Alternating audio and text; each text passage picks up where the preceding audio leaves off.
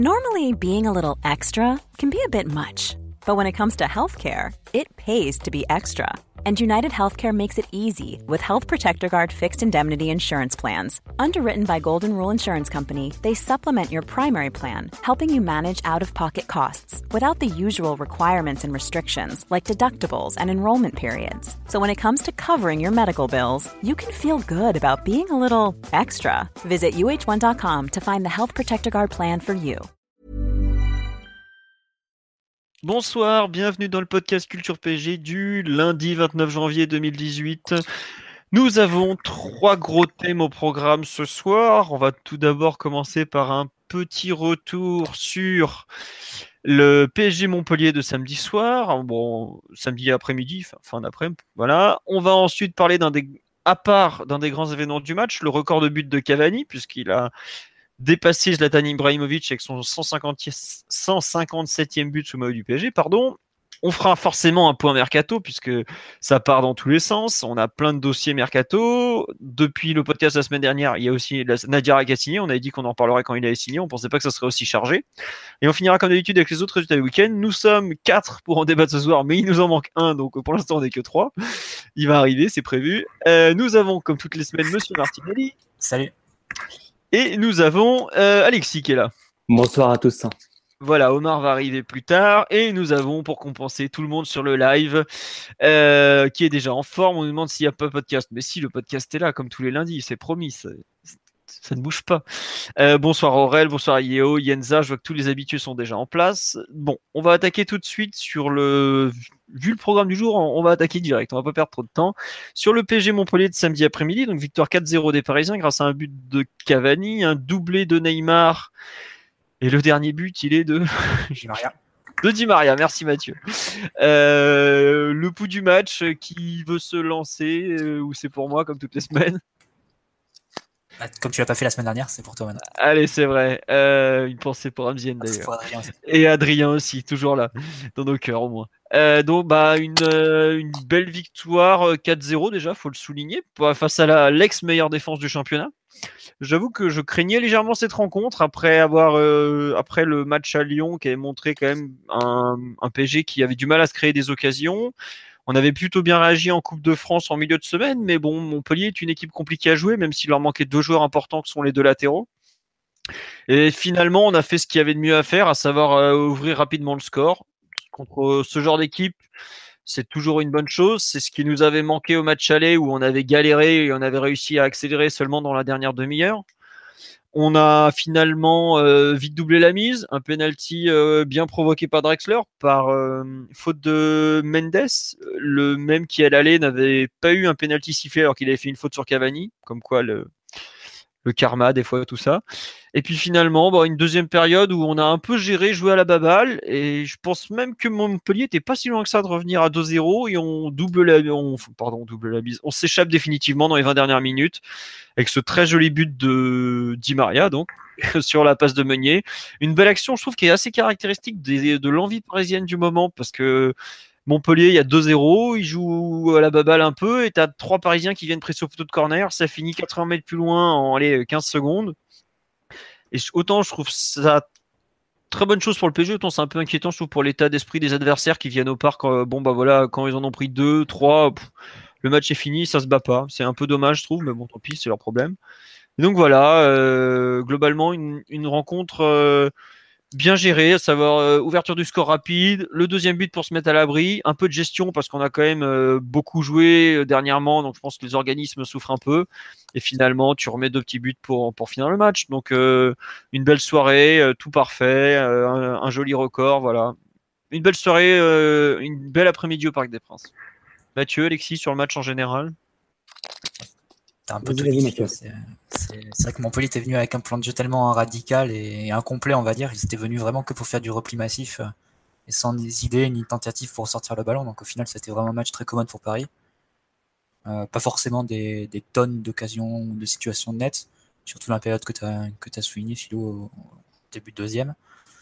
Mais sinon, oui, un match euh, où Paris a été toujours très à l'aise et jamais mis en difficulté quasiment. Soit sur des tirs de loin. Montpellier a beaucoup frappé paradoxalement, mais mais que des frappes de 30 mètres avec très peu de chance.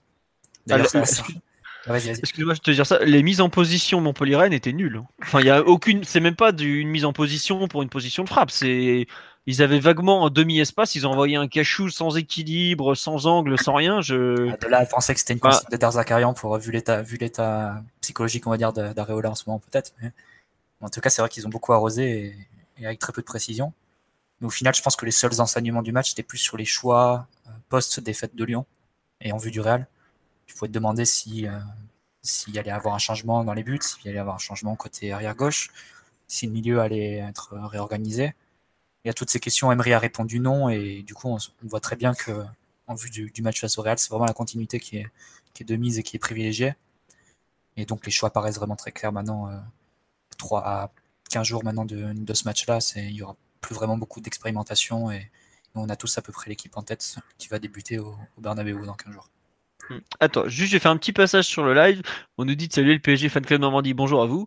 Euh, dans les autres trucs, on nous dit effectivement l'état de la pelouse qui a privé Montpellier de son meilleur atout.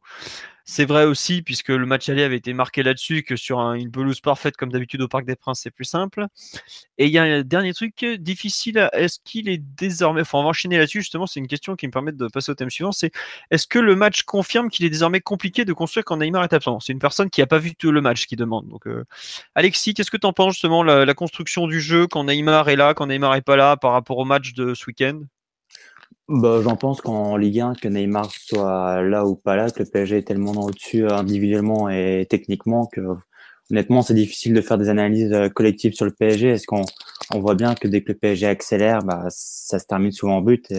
Et, tu disais tout à l'heure euh, qu'en seconde mi-temps, Montpellier euh, te donnait l'impression qu'il pouvait marquer. Moi, j'étais au stade, franchement, tu avais l'impression que Montpellier pouvait jouer des heures sans marquer. D'ailleurs, dans tout le match, si je me souviens bien, Areola, il fait un, un vague arrêt sur, euh, sur une frappe de loin, mais sinon Montpellier n'a pas, a pas d'occasion du match. Ensuite, Neymar, euh, quand tu prends un joueur euh, de ce niveau-là, c'est que tu attends qu'il fasse le spectacle, certes, mais surtout qu'il prenne les responsabilités de l'équipe sur, sur son dos. Alors, je sais bien que souvent, le reproche qu'on lui fait, c'est qu'il garde trop la balle, etc., quand il pourrait lâcher son ballon plus vite. Mais s'il lâchait pas son ballon plus vite, bah, ça serait pas Neymar. Donc pour te répondre sur la partie collective, bah, quand tu as un joueur comme Neymar, tu entre guillemets, tu lui passes la balle dans les meilleures dispositions, et puis ensuite c'est c'est lui que tu, euh, tu laisses euh, faire un petit peu ce qu'il veut. Mais sur ce match-là, c'est pas forcément Neymar qui a été le détonateur du jeu offensif parisien. Ça s'est plus joué sur le côté droit. C'est vrai que c'est un peu. Euh, Parce qu'il y a du très bon Di Maria, ouais. Ouais, mais sur, et aussi que, le fait que Montpellier aligne un derrière gauche, enfin, piston gauche, on va dire Kodza qui était très, très inexpérimenté. Je crois que c'était son premier match en Ligue 1. C'était sa première titularisation et en plus c'est un défenseur central, pas un arrière gauche. Ouais, donc euh, voilà, ça s'est ça s'est mal passé pour lui. Di Maria était en forme, il a, il a provoqué deux trois fois en un contre un. Euh, Draxler aussi a fait quelques quelques appels là. Meunier a été présent sur, sur le côté aussi. Donc euh, c'est on va dire que c'était plus équilibré sur ce match-là. J'ai pas trouvé que c'était seulement Neymar le catalyseur du jeu offensif parisien comme il est très souvent. D'ailleurs, il a été plutôt bien pris et a joué assez assez loin du but sur ce match. -là. Bah, moi, en fait, je suis assez d'accord avec toi. Je trouve que Enfin, offensivement, j'ai trouvé qu'on avait un peu joué à 10 plus 1 en fait. À savoir que Neymar était un peu dans son match, euh, dans son duel avec euh. Et finalement, il réapparaissait de temps en temps dans le jeu parisien. Il faisait ses. ses comment dire ses, petits trucs. Et c'était pas. Euh... C'était un peu étrange en termes d'animation collective. Il y avait un tel écart entre les deux équipes que ça portait pas du tout à. Un préjudice après, je dis ça parce que, bah, enfin voilà, il y avait un 0 au bout de 10 minutes, 2-0. Euh, bon, ils ont 2-3 miracles euh, et tout aussi. Donc, voilà, c'était réglé. Quand je dis que Montpellier, ouais, Montpellier est mieux au début de seconde période, mais comme tu dis, ouais, t'as pas spécialement peur de prendre un but. Plus, le, le tu vois que le PSG, euh, bon, il se repose, quoi. Enfin, globalement, ils avaient la flemme de courir. Bon, ils gèrent. Puis d'un coup, ils, soit, ils sont plus qu'en train de gérer, même. Hein. Enfin, ils sont tranquilles, tranquilles. Hein. Et, et, voilà, mais je sais pas, moi je trouve que sur son match, par exemple, paradoxalement, vu son talent, Neymar a pratiquement été un, poids pour le collectif qu'une solution. Alors évidemment, il a filé 2-3 ballons. Euh, bon voilà, l'occasion pour Drexler juste après l'ouverture du score ou juste après le penalty, je sais plus quand, c'est. Le, long ballon en profondeur, il est incroyable encore. Mais globalement, par rapport à ce qu'il est capable de faire quand il s'implique, euh, quand tout le collectif se met au niveau, ce qu'on a pu voir sur quelques matchs, je pense notamment au match des Champions, celui à, à Celtic Park, par exemple, qui est peut-être le meilleur match de la saison d'un point de vue collectif. C'est pas du tout ce Neymar là qu'on a vu quoi. Alors c'est vrai qu'on me fait remarquer qu'il sur live qu'il s'est fait savater et tout ça, mais euh, était complètement dans la provocation d'un point individuel et. Bah, après, tu vois, je pense que le. Il n'y a pas eu d'attentat non plus sur Neymar. Il n'y a pas eu de, de tacle comme on a vu sur le Roi Sané par exemple ce week-end ou, ce type de choses. Je pense que ça a été assez. bon, ça a été viril. Il y a eu des fautes de la part de Montpellier, mais c'était entre guillemets correct. Après, c'est une autre chose que, que Paris se défende pas ou fasse comprendre ou rentre pas les coups ou fasse comprendre qu'il faille pas toucher Neymar. Mais sur ce match-là, j'ai pas trouvé l'attitude ni de Mukile ni de Sambia qui couvrait, qui couvrait le côté droit au. Très choquante. J'étais beaucoup plus choqué par le, par le latéral droit de Dijon il y, a, il y a 10 jours, qui à chaque gros plan, tu le voyais complètement suffoqué. Euh, euh, tu sentais qu'il y avait 8 divisions d'écart avec Neymar et il a pas du tout fait le match. Là, au moins, il y avait du répondant. Il y avait un adversaire qui se laissait pas marcher dessus et qui, euh, qui essayait de, contrer Neymar et de, l'empêcher d'avoir une influence sur le jeu. Je pense que c'est euh, quand même mieux pour le PSG que d'avoir des, adversaires qui se laissent faire. D'ailleurs, c'est pas étonnant, je pense, que Moukielé soit, soit aussi surveillé par des, par des clubs importants en, Europe. On a vu des, nouvelles comme quoi Monchiel surveille de près, Chelsea aussi. Je pense que c'est aussi sur des matchs comme ça qu'il a prouvé qu'il pouvait être intéressant pour ces clubs-là. Après, tu, dis, tu faisais bah. référence au match où Montpellier, où Neymar a été très intéressant en début de saison, Philo. Il n'était pas touché dans la même zone. Là, tu, tu vois beaucoup recevoir les ballons à 40 mètres du but, dos au jeu. Et c'est vrai que ça invite souvent la pression de l'adversaire. Quand, quand il reçoit sur la ligne médiane collé à la touche et dos au jeu, forcément, tu as Sambia après qui peut le charger, tu as Mukile qui peut le charger. Alors qu'en début de saison, il était trouvé entre les lignes euh, face au jeu, que ce soit face au Celtic, face à Guingamp, face à, face à Toulouse, au parc. Je pense que c'est un peu ça qui a évolué entre le début de saison et les matchs plus récents. Moi, je te rejoins tout à fait, Marty, sur le fait que euh, d'ailleurs c'est lui qui, euh, qui le décide, ça.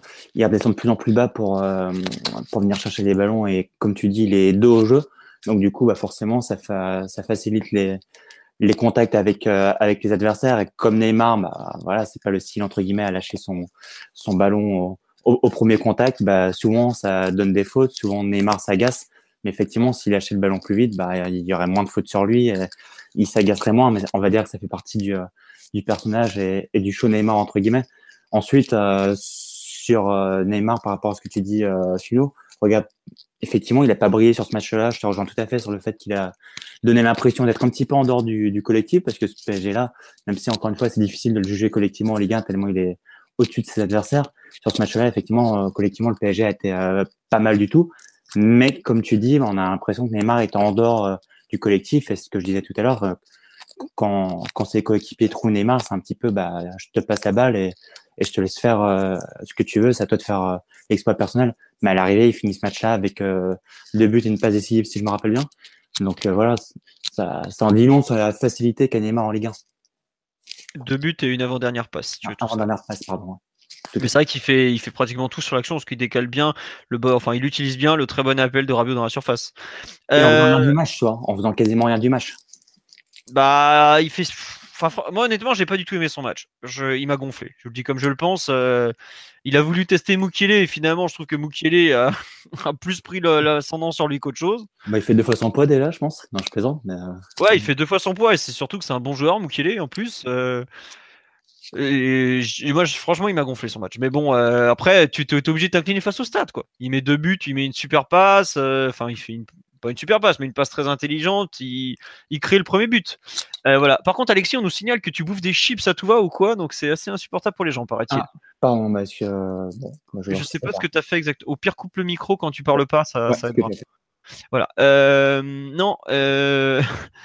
on nous dit ouais euh, il y a beaucoup de gens qui reviennent sur le, traitement dont que Neymar a subi euh, donc euh, par les Montpellierins Mathieu c'est toi il me semble qui disait qu'il ça t'avait pas spécialement choqué. Moi je suis entièrement d'accord j'avoue que j'ai pas trop compris pourquoi il s'énervait alors qu'il y a eu y a eu des, moments bien pires bah, il y a eu des coups on va dire mais bon c'est je pense que ça fait partie tu vois comment défend Juan Fran à Atletico tu vois comment défend défenseur de la Juve. Euh, tu vois comment défend Alves aussi, mais beaucoup. Enfin, il met des une grosse pression physique, ouais. ouais. Enfin, je pense que ça se fait. C'est pas des. Après, ce qui est très. après, tu joues avec. C'est un jeu avec l'arbitre, on va dire. C'est. Il faut. Euh, le Montpellierin doit savoir si l'arbitre est, est, assez. Euh, est assez tatillon et assez sévère, jusqu'où il peut aller dans, dans l'agressivité, combien de fautes il, il, peut, il peut répéter, mais ça, c'est c'est quelque chose qui se sent, on va dire, entre le joueur, l'arbitre, euh, l'adversaire, l'adversaire en plus. Donc, pour moi, c'est pas le Montpellier qui a blâmé, c'est plus éventuellement l'arbitre qui aurait, pu être plus sévère ou plus définitif dès le début du match en disant bon là les coups un peu sur la cheville qui font un peu mal comme ça, c'est une fois mais pas deux. Ou bien les, joueurs parisiens qui auraient pu entre guillemets se venger ou, mettre un autre coup un peu pour signaler que, que Neymar tu le touches pas et tu lui fais pas, mal comme ça quoi. Mais bon, je pense que du point de vue de Montpellier, tu es, en telle infériorité de force que tu dois bien chercher des moyens de, de contrecarrer le, le, PSG. Enfin, moi, ce qui m'avait beaucoup plus choqué, c'est, comme j'ai dit, c'est le, match de Dijon, par exemple, complètement passif, euh, qui se laisse faire, qui se laisse dribbler. Euh, Neymar qui, prenait le ballon, qui, faisait 20 mètres en, portant le ballon sans être attaqué. Enfin, pareil, Rennes en, coupe il y, a, quelques semaines.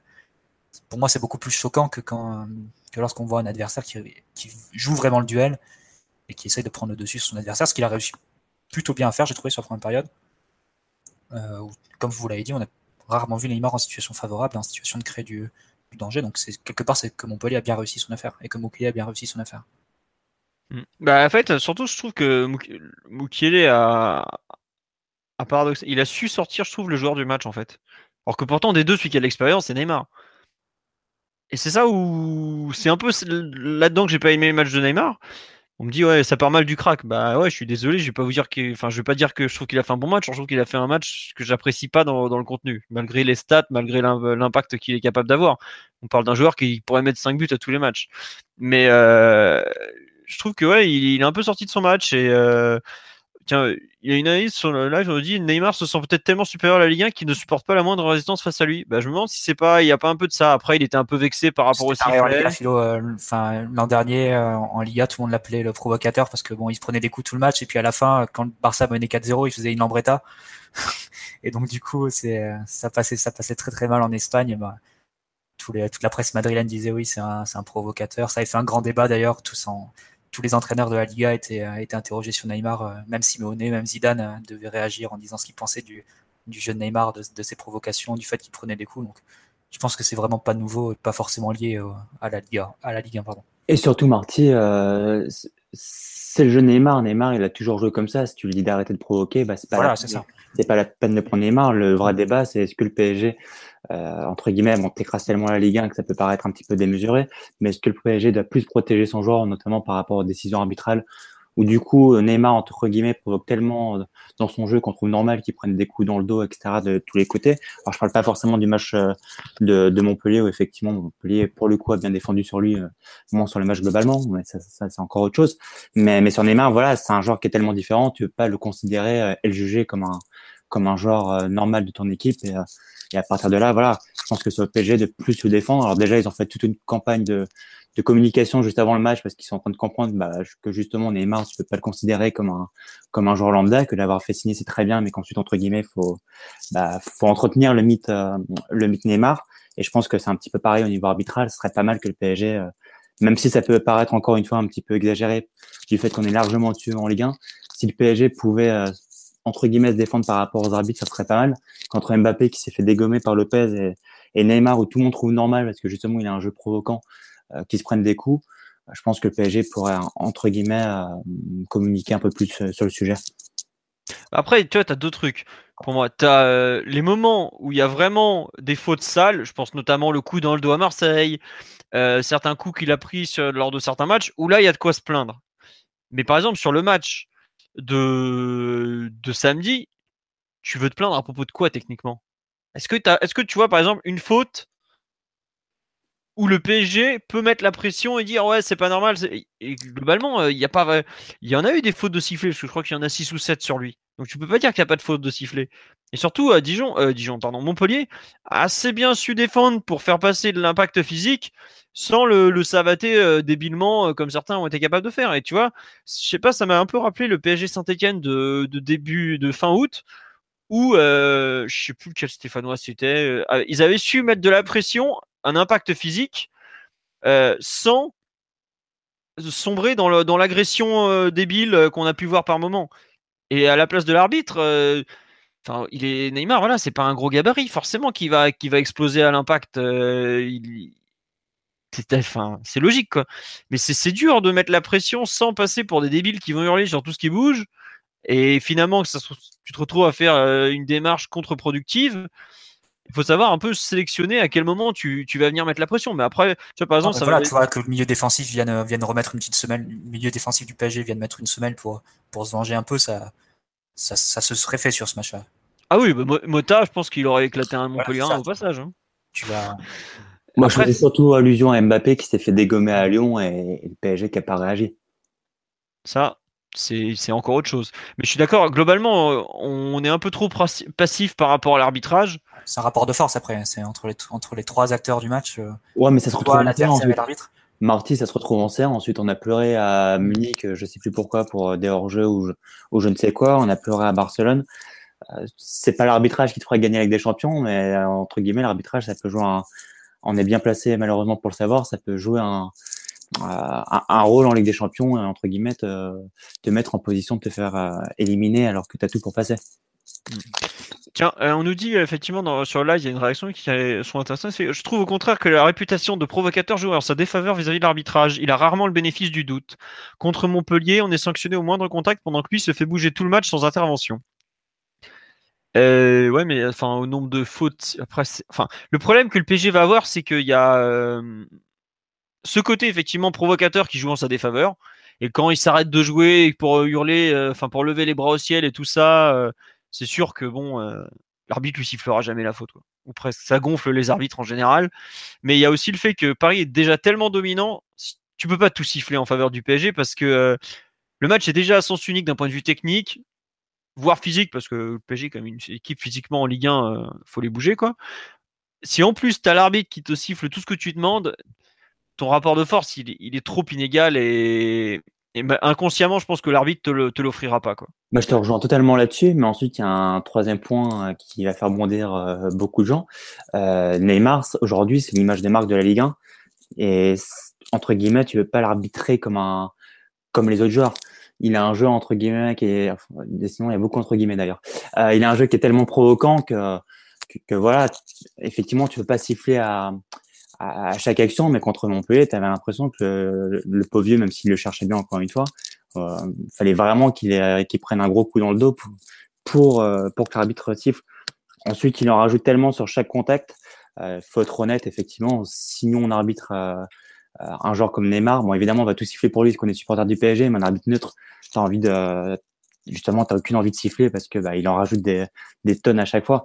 Mais c'est une telle image de marque pour pour la Ligue 1 que les arbitres peuvent pas non plus se permettre de de, de l'arbitrer comme les autres joueurs parce que parce que Neymar aujourd'hui euh, il apporte une telle visibilité à la Ligue 1 que bah, tu peux pas tu peux pas l'arbitrer comme un comme un défenseur lambda. Hein. Bah ouais. Non mais oui, euh, tu peux pas l'arbitrer comme un, comme un défenseur. Enfin, tu peux pas l'arbitrer, mais tu peux pas non plus. Euh, enfin, c'est compliqué de tout lui siffler, quoi. C'est ça le problème, c'est qu'au bout d'un moment, tu, veux, peux pas siffler un mec 25 fautes par match, euh, même s'il y a 25 contacts un peu douteux, quoi. T'as forcément de la déperdition dans le tas. Regarde euh, combien de fois il y a des contacts douteux dans la surface qui sont pas sifflés en notre faveur. C'est malheureusement sur ce genre de truc, enfin sur ce genre de cas, je trouve que la défense sera toujours privilégiée à l'attaque. Et nous, on est dans le cas de l'attaque bah voilà, tu t'es, c'est très compliqué de, de donner, enfin, la défense quand il s'agit comme ça de, quand tu as des contacts un peu physiques, tu sais que la défense est toujours privilégiée malheureusement. Ou heureusement. Inverse, le PSG a eu quelques quelques pénalties un poil sévères ces derniers temps. Je pense que tout simplement les arbitres essaient de compenser un peu. C'est normalement leur rôle c'est d'être juste, mais là ils l'interprètent un peu différemment. Ils essaient de compenser l'écart de niveau qui manifeste sur le terrain. Effectivement, les les décisions vont peut-être un petit peu plus dans le sens de, de l'équipe qui, qui, subit et qui subit déjà une tempête sur le terrain. Donc, euh, l'arbitre se dit autant de temps en rajouter ou les favorise un petit peu. Je pense que ça se voit aussi sur les temps additionnels. Quand Paris mène 3-4-0, il n'y a pas de, temps, pas de temps additionnel, même s'il y a eu euh, les, six, les, six, changements pardon, qui ont été effectués. Donc euh, je pense que c'est un peu symptomatique de, ce qui se passe un peu. Les arbitres sont tolérants avec les adversaires, j'ai l'impression. Ouais, euh, tiens, il y a beaucoup de comparaisons avec Fekir de, enfin beaucoup, j'en ai vu deux des comparaisons avec Fekir de Lyon. On dit euh, en soi, s'il en rajoutait pas, l'arbitre sifflerait toutes les fautes. Regardez Fekir, il se jette au sol et fait semblant de souffrir le martyr pendant que Neymar reste debout en levant les mains. Euh, Fekir, il y a aussi les Lyonnais qui se plaignent qu'on lui siffle pas toutes les fautes et on lui siffle pas toutes les fautes non plus, quoi. Ah bon, c'est un peu c'est compliqué en fait parce que t'as as déjà beaucoup de beaucoup de fautes sifflées en sa faveur au final, puisque c'est le joueur qui a le plus de fautes sifflées par, en moyenne. Et tu peux difficilement tout lui donner. Après, en Ligue des Champions, il faut pas croire qu'ils vont tout lui siffler non plus. quoi. Donc, à voir. Omar, toi qui viens nous rejoindre, un avis sur l'arbitrage dont bénéficie Neymar? Salut tout le monde. Allô? Oui, oui, on t'entend, on t'entend. Ouais, ben j'écoutais, euh, désolé, je prends un peu de cours euh, ce que vous écoutiez. Après, le, particularisme de Neymar, il, est compliqué à, arbitrer parce que je trouve que déjà, il fait énormément de courses où il y a des moments où il pourrait, on se dit qu'il pourrait la lâcher plus facilement pour pas subir trois, quatre coups de latte. Et euh, là, ça, ce genre d'action, les arbitres, ils les laissent jouer parce que ben, généralement, le défenseur met un peu d'impact pour pour pas se faire humilier. Parce qu'il y a ça, il y a ça aussi qui rentre en ligne de compte. Et j'ai pas trouvé qu'il était euh, aussi mal arbitré qu'on le dit. C'est toujours un des joueurs qui subit le plus de fautes. Je crois qu'au niveau de la Ligue 1, c'est, c'est le, le, numéro un et même au niveau de l'Europe, bah, au travers de pour compléter, euh, c'est le numéro 1 en moyenne, mais je crois que vu qu'il n'a pas joué beaucoup de matchs en Ligue 1, il en a joué à peine les deux tiers, il est derrière Fekir. À confirmer, mais je crois que c'est ça la, bah mais, en gros, avec 4 matchs de moins, il est genre à deux fautes d'écart, tu vois, ou un truc dans le genre. Voilà, donc euh, comme, comme, comme vous le disiez aussi, ça s'équilibre dans une certaine mesure. J'ai pas, j'ai pas souvenir d'un attentat, d'un réel attentat qu'il aurait subi euh, non sifflé, quoi. Alors, il y a des matchs où il prend des coups énormément, mais euh, il y a peu de joueurs qui portent autant le ballon, donc ça, c'est un peu une conséquence inexorable de ça. Très bien. Bon, ça sera la conclusion de cette partie sur Neymar. Euh, on a fait un peu la partie collective déjà. Euh, est-ce qu'il y a des performances individuelles que vous voulez retenir dans cette rencontre? Des choses qui vous ont plu, pas plu Qui veut se lancer? Mathieu, Alexis vous battez pas. Hein. Euh, non, bah, je pense Di Maria dans, qui continue sur sa lancée. Euh, à tel point que bon, il y a certaines questions commencent à être posées sur, son rôle dans l'équipe quand Mbappé va revenir. Euh, sinon, bon, c'est. c'est je saurais pas, pas vraiment dire. Philo. Peut-être Kipembe, quand même, j'ai bien aimé sur, d'un point de vue offensif. Ce qu'il a fait avec le ballon, les, les, ses remontées de balles, ses, ses relances, c'est transversal plusieurs fois, elle a trouvé Di Maria seul à l'opposé euh, en un contrat avec Ozza, c'était bien, vu. Euh, donc voilà, je pense que c'est un peu les, deux joueurs qui ressortent, qui, ressortent sur ce match-là. Et évidemment, Cavani, ça, on en reparlera. attends, juste un petit sur live, il y a du. Sur, sur, Neymar, on nous dit ça le prépare pour les joutes avec Ramos et compagnie. Ah bah, surtout, vu la façon dont Ramos était arbitré à la maison, il a intérêt à se préparer parce que ça va lui faire tout drôle. Hein. Bah, surtout, il a joué 3 ans contre lui. Voilà. Euh, Omar, on sent que t'es bouillant là. T'es arrivé en retard, t'as as, des choses à dire. Non, non, mais j'allais, euh, j'avais les mêmes euh, remarques individuelles que, que Matt, donc vraiment Kipembe, qui je trouve offensivement au niveau de la prise. Je trouve que de nos défenseurs centraux, bon, on n'en a pas beaucoup, mais offensivement, c'est celui qui prend le, de le plus de risques, même au niveau des, des dribbles, des relances et tout. Donc, c'est vraiment une, une, facette de son jeu qui est hyper intéressante. Et c'est il devient un numéro 3 euh, très, très, très costaud. Et euh, j'ai hâte de le voir dans un rôle euh, différent. Je ne sais pas sous quel horizon ça arrivera et si ça se fera au PSG, mais qu'il ait 40-45 matchs à faire en étant dans la peau de, de, celui qui doit les démarrer, ça peut donner une autre, une autre facette à sa carrière. Après, il faudra aussi qu'il assume. Parce qu'on se souvient, regarde, on était beaucoup à dire qu'il était temps que Marquinhos devienne un titulaire. Et est-ce qu'aujourd'hui, Marquinhos est plus fiable comme titulaire qu'il l'était comme remplaçant de Hux, j'en suis pas sûr. D'ailleurs, il faut signaler que le PSG a quasiment encaissé autant de buts en 23 matchs de Ligue 1 que sur toute la saison entière quand c'est David Luiz, euh, Thiago Silva, la charnière. Quoi. Mmh. je continue fan de David Luiz qui en place une petite. Pensez à David. On t'oublie pas. Là, Marty, euh, David Luiz, il est intouchable pour compter à Chelsea, j'imagine. il est blessé, euh, Alexis. Ouais, non, mais il paraît que ça se passe très très bien avec Conte. Euh. Enfin bon, les, deux, ils ont été champions ensemble l'année dernière. Enfin, tu peux pas le nier. oui, Alors que ça partait honnêtement, quand t'as de, Chelsea qui se pointe le 30 août, en fait, on veut le récupérer, les gars. on a un peu rigolé tous, tu vois, comme quoi, bon. Non, non, David Luiz est un très bon joueur. Ensuite, que ce soit un très bon défenseur, ça c'est autre chose. Mm. Euh, alors, non, on nous demande, tiens, justement, sur l'après euh, comment ça s'appelle? La réintégration, là, on va finir, on va reparler de. En fait, les questions avaient un léger décalage, pas évident. En gros, sur comment on va faire pour gérer l'après euh, Di Maria, enfin Di Maria quand Mbappé va revenir, enfin quand les, quand en gros les trois habituels titulaires sont de retour. Qu'est-ce qu'on fait de, Di Maria justement aujourd'hui? Bah ça, c'est un vrai souci. C'est là que tu vois que le, dans le foot ça va vite. Je pense qu'on rendra hommage à Cavani après, mais euh, Di Maria se fait souvent insulter sur les réseaux sociaux et au stade d'ailleurs. Et puis aujourd'hui, tu as l'impression qu'on on peut plus sortir euh, du 11. Il y a encore 10 jours, j'avais lu, euh, il s'était fait descendre de tous les côtés après un mauvais match à Amiens alors qu'il avait marqué deux buts à, Rennes trois jours avant. Aujourd'hui, Di Maria, si tu as ton 11 en complet, tu veux le mettre où? Tu es obligé de le mettre sur le banc, puisqu'Emery ne veut pas le mettre dans le milieu à 3 ou Di Maria ne veut pas jouer dans ce milieu à 3. Ça, ça j'en sais rien, mais toujours est-il qu'il l'a jamais utilisé là au PSG. Donc euh, Di Maria, l'équipe au complet, bah, au complète, pardon, bah, c'est simple, c'est le numéro 2 de l'équipe. Hein. Après, pour compléter ce que tu dis, on sait que la structure en 4-3-3, elle n'est pas prête de bouger puisque s'il avait dû faire des tests. Euh, il a redit en conférence de presse, il a fait. Il, a, redit en conférence de. Effectivement, puisque c'est même toi qui lui as posé la question. Via François. Mais. Euh... François Donat. Excellent François Donat, super. Tout à l'heure dans Tribune PSG chez nos, amis de France Bleu. Euh, non, plus sérieusement, ouais, Di Maria aujourd'hui, c'est le premier remplaçant de l'attaque. Et il se murmure qu'il serait un peu plus ouvert qu'auparavant à jouer au milieu. Alors est-ce qu'on va le retester au milieu? Parce que c'était quand même, il avait quand même clairement dit depuis qu'il arrivait à Paris que ça l'intéressait pas beaucoup, qu'il a, il a pas non plus été spécialement bon quand Laurent Blanc y avait mis. Il faut s'en rappeler. Mais euh... bah là, ce serait très intéressant parce que pour le coup, là, tu réussis à mettre euh, Di Maria titulaire euh, avec euh, tout ton groupe, enfin aucune absence euh, devant, euh, là sur le papier, c'est encore plus de gueule que qu'on a déjà. Hein.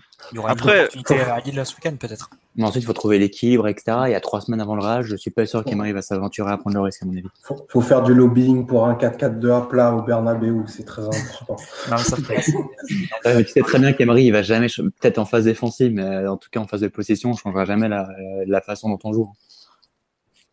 À voir, mais bon, en tout cas, c'est. oui, ça sera un 4-5-1 en phase défensive à la perte du ballon. Euh, tu auras peut-être que Neymar qui défendra pas et encore. À mon avis, si tout se passe bien, ça sera même un 4-6-0. Ouais. On nous dit euh, Emery ne va pas jouer en 3-5-2 à Bernabeu. Non, je pense pas que Unai Emery tente ce genre de pari tactique. Euh. Après, il est capable de l'avoir travaillé pendant des semaines à l'entraînement sans que ça sorte, mais c'est pas trop. voilà. Quoi. Euh, le cas d'Imaria est super compliqué. Après, enfin, le joueur est quand même déjà bien plus impliqué qu'il l'a été pendant des mois, donc ça aide. Je pense qu'aujourd'hui, un passage sur le banc le tuerait pas comme ça lui avait fait du mal euh, à la mi-octobre, par exemple. La, difficulté dans le cas d'Imaria, je pense, c'est que je suis pas sûr que ce soit un joueur qui, euh, qui aurait le même rendement en sortie de banc pour 20-30 minutes, par exemple. Après, tu lui demandes de faire 20 ou 30 minutes en mode mobilette à fond, poignet dans l'angle.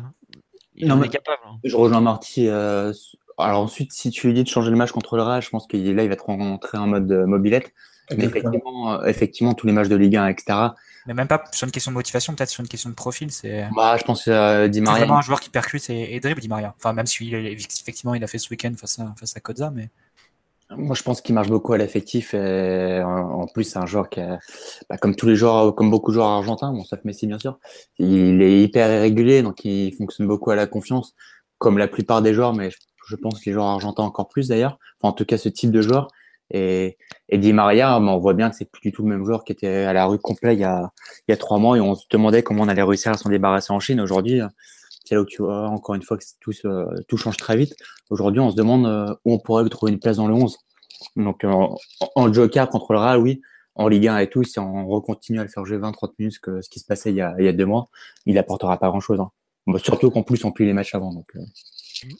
Après, tu sais, regarde, euh, des petits pépins physiques, ça peut vite arriver. Euh, en ce moment, on a. C'est ce qui se passe, hein. Ce qui se passe, hein. T'as pas Mota, t'as pas Gara, t'as pas Mbappé. mais c'est fondamental d'avoir un numéro 4 euh, de haut niveau sur l'attaque, Philo. Indépendamment de la place qu'on peut utiliser. Ah, mais moi, mais c'est... je suis bien d'accord avec toi. Et... Alors qu'avait fait le, le Barça quand, quand, ils avaient la MSN pendant deux ans et que leur numéro 4 en attaque c'était Alcacer, Mounir ou Sandro. Quoi. Et des joueurs, ce qui les contraignait à utiliser leur trident sur tous les matchs, même les matchs moisi de Liga euh, qui, gagnait 8-0 au Camp Nou. Euh, ils utilisaient quand même leur trident à la, MSN et ils arrivaient en avril complètement euh, à bout de souffle. en plus, après la trêve où les, où les Sud-Américains repartaient dans leur pays. Donc, c'est vraiment, c'est vraiment fondamental pour PSG de ne pas faire cette erreur-là et garder une émulation en attaque avec au moins un quatrième joueur compétitif à haut niveau. Hmm. Bah, en ce moment, enfin, je sais pas, là, on me demandait, enfin, il y a une personne qui disait, est-ce qu'il y a dans le sur Terre un meilleur troisième défenseur central que Kimpembe Mais entre Kimpembe, Di Maria ou même, enfin, je vais peut-être pas mettre le Chelsea à ce niveau-là au milieu, mais ouais, des mecs comme Draxler, le Chelsea, t'as des t'as des seconds couteaux. Enfin, c'est plus que des seconds couteaux, quoi. T'as des solutions sur le banc de touche qui sont franchement d'un niveau ça envoie un peu quand même quoi. Enfin, le but c'est de pouvoir les garder à ce niveau-là. C'est là que maintenant de la saison va jouer. Si tu peux faire rentrer pour une demi-heure ou 40 minutes des mecs euh, comme ça à fond, euh, ce, ce Maria là, enfin c'est pas un petit joueur quand même. C'est pas il est titulaire dans 80, allez, euh, pas 80, enfin ça veut rien dire 90% des équipes parce que c'est pas, on peut pas comparer, mais il est titulaire partout globalement. Il y a que chez nous où il a pas de bol d'avoir un extraterrestre à son poste et même partout. Mais c'est bah, il fait surtout gagner le, le Real d'Ancelotti en, en étant dans ce fameux milieu à 3 en 2014. Ouais, voilà. Mais après, ce qu'il est à ce niveau-là, je sais pas. Et ça fait longtemps, c'est dur de comparer et tout ça. Mais euh, tu es, un joueur, euh, tu as affaire à un joueur qui a peut-être pas été aussi bon depuis bien longtemps, bah, genre un an à peu près, pile, quand il était en train de marcher sur l'eau avant de la réception du Barça. Non, c'est, euh, on peut que s'en que s'en réjouir. Après, est-ce que ça va durer? Est-ce qu'il va pas s'écrouler s'il voit qu'il n'est pas titulaire pour un gros match? C'est un peu le risque. Mais après, tu peux pas espérer euh, avoir des remplaçants à 100% à fond toute l'année. Euh, enfin, des super subs comme ça, t'en as, as très peu dans des grands clubs qui sont performants tout le temps. Quoi. Donc bon, tu fais avec. puis, ce, qui est, aussi intéressant avec Di Maria, c'est que c'est le, le, seul qui sait comment on gagne une Champions League. Quoi et qui a déjà été un, un, acteur fondamental dans la conquête du trophée. Alves et Mota aussi. Hein. Non, mais je parle. Bon, est resté. Euh, non, mais je parle, je, parle, je parle, du banc. Je parle du banc. Je parle du banc. Je parle pas des titulaires. Sur le, ce dont vous avez parlé, Draxler et, et Lo Celso, ils ont des, des expériences européennes très parcellaires pour Draxler et inexistantes pour Lo Celso. Donc, euh, avoir dit Maria à ce niveau-là, c'est sûr que ça, ça nous aidera. Sinon, non, je suis au courant que Alves et, d'autres ont déjà gagné la Champions League. bon. Euh, ça, on nous dit on a pas, on a un super banc pas mentionné jusque-là, mais Pastore n'est pas en dessous de Draxler en ce moment. Mais ça, après, euh, Pastore, il est, on sait pas trop où il est en ce moment. S'il est à Paris, s'il est à Milan, bon. 5 plus 25. Voilà. Dernière offre.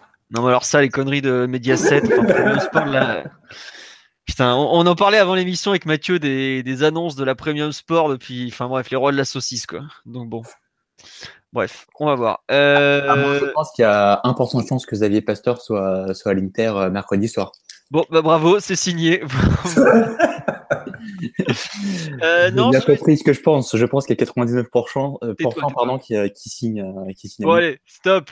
Stop, Alexis. Tu es privé de, pourcentage. Non, euh, sur le match de samedi, moi, je, voudrais un peu revenir encore sur le match de Chelsea parce que je trouve qu'il a beaucoup touché le ballon, comme toujours. Il toujours ses touches de balle, mais je pense que ça, c'est un peu ses, caractéristiques. Mais en revanche, là, je revois certains matchs de Rabiot, je revois le match encore de Rabiot en relayeur.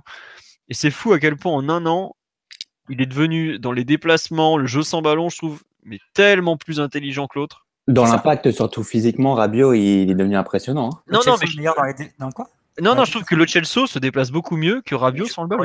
Ah, mais moi je trouve que Rabiot, par contre, a, pris beaucoup de volume physiquement. En tout cas, dans les duels et tout, euh, je trouve beaucoup plus endurci par rapport à avant. Ouais, mais ça, le physique, il l'avait déjà pris. Tu vois, au départ, il a un grand gabarit et tout. Mais le Chelsea, on le fait jouer un poste qui n'est pas le sien. On lui demande. Il a plus de décalage sur le match que lui, euh, Philo. Ouais, mais je, trouve que la façon qu'il a. Enfin, tu vois, on a revu. Enfin, il y a pas longtemps, je trouvais que Rabiot devant la, devant la défense, il y avait des, des doutes, enfin des gros doutes et tout, mais euh, globalement, dans la capacité qu'il a à réfléchir sur un nouveau poste, je trouve que euh, il, est, il va beaucoup plus vite à intégrer les trucs que d'autres qu'on a tenté de faire jouer à ce poste-là. Et même si je suis d'accord qu'à moyen, à court terme, là, je pense qu'aujourd'hui la performance qu'avait faite Rabiot euh, au parc face à Barcelone, par exemple, je doute qu'elle soit à la hauteur de, de, non, mais mais ça, je suis d'accord avec toi parce que déjà, il n'a pas l'impact défensif, il est, il est pas capable de. Rabiot, est plus complet. Il a commencé à mois avant. Ouais. Mais non, il, enfin, il, le poste, il le faisait travailler depuis des mois et puis surtout, le Chelsea il débarque de la Pampa. Il y a trois mois, il avait jamais joué un match complet. Enfin, c'est surtout ça le truc, c'est que la courbe de progression qu'il a sur certains points, je la trouve assez folle. Et là encore, euh, même défensivement, bon, il défend toujours uniquement dans le duel, donc bon, c'est pas génial. Mais dans la relance et tout, je trouve que euh, il est franchement intéressant et il suit vraiment une belle courbe, courbe de progression, pardon. Même si il y, a plus, évidemment qu'il y a plein de trucs à redire. on l'a vu à Lyon, il, était, il était pas là, mais là je trouve que il a la façon qu'il a d'un peu de réfléchir par rapport au jeu, de d'ouvrir le sur la première passe et tout, c'est franchement intéressant. Après, il faut qu'il se trouve son poste de façon définitive et tout ça, mais bon. J'aime bien en fait ce qu'il montre euh, à des postes différents et beaucoup plus intéressant quand il est quand il est trouvé plus haut et donc quand il sort de sa position de numéro 6 où là il met beaucoup de temps à orienter le jeu, il, il s'oriente pas forcément très bien pour, pour trouver les bonnes passes, il se coupe d'une partie du terrain quand il, quand il commence dans ses conduites de, de balles, il se ferme des espaces par rapport, par rapport aux éventuels appels de ses partenaires sur l'autre moitié du terrain. Euh, sur le plan défensif, il sort très loin de sa zone, il laisse des boulevards dans le dos. Je pense que c'est pas un hasard que Montpellier ait, tiré autant, parce qu'ils ont trouvé aussi ces espaces en contre-attaque. Bon, après, ils n'ont pas réussi à s'approcher en plus de la défense, mais je me souviens d'un commentaire de, de Franck Sauzé dans le match, il, disait oui, la défense, euh, la défense recule.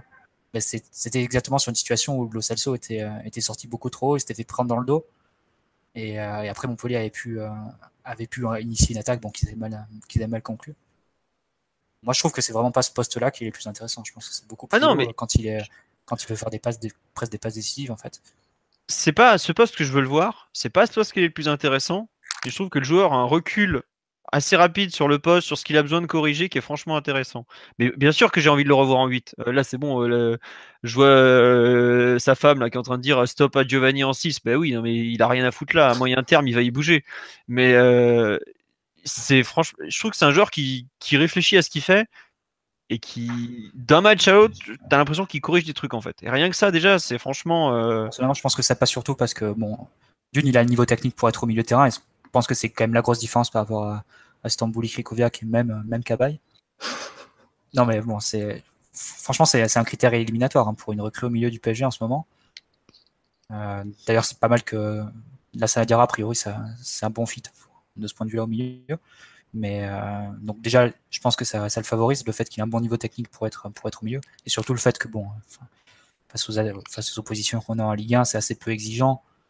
Et je pense que d'autres euh, d'autres milieux offensifs reconvertis pourraient faire un bon travail euh, face à ce type d'opposition. Et d'ailleurs, c'est plus face aux oppositions plus fortes et plus exigeantes, exigeantes pardon, qui, euh, que ça pose problème.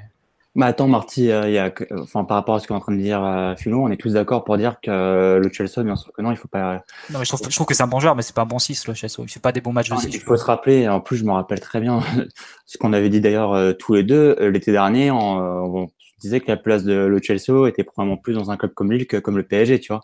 Et aujourd'hui, six mois plus tard, il se retrouve à être titulaire, à bluffer tout le monde, à jouer un poste qui n'est pas le sien. Alors bien sûr, euh, il n'est pas fait pour jouer dans à ce poste-là contre euh, contre des Lions, encore moins au Bernabeu, contre le Real. On, est tous d'accord.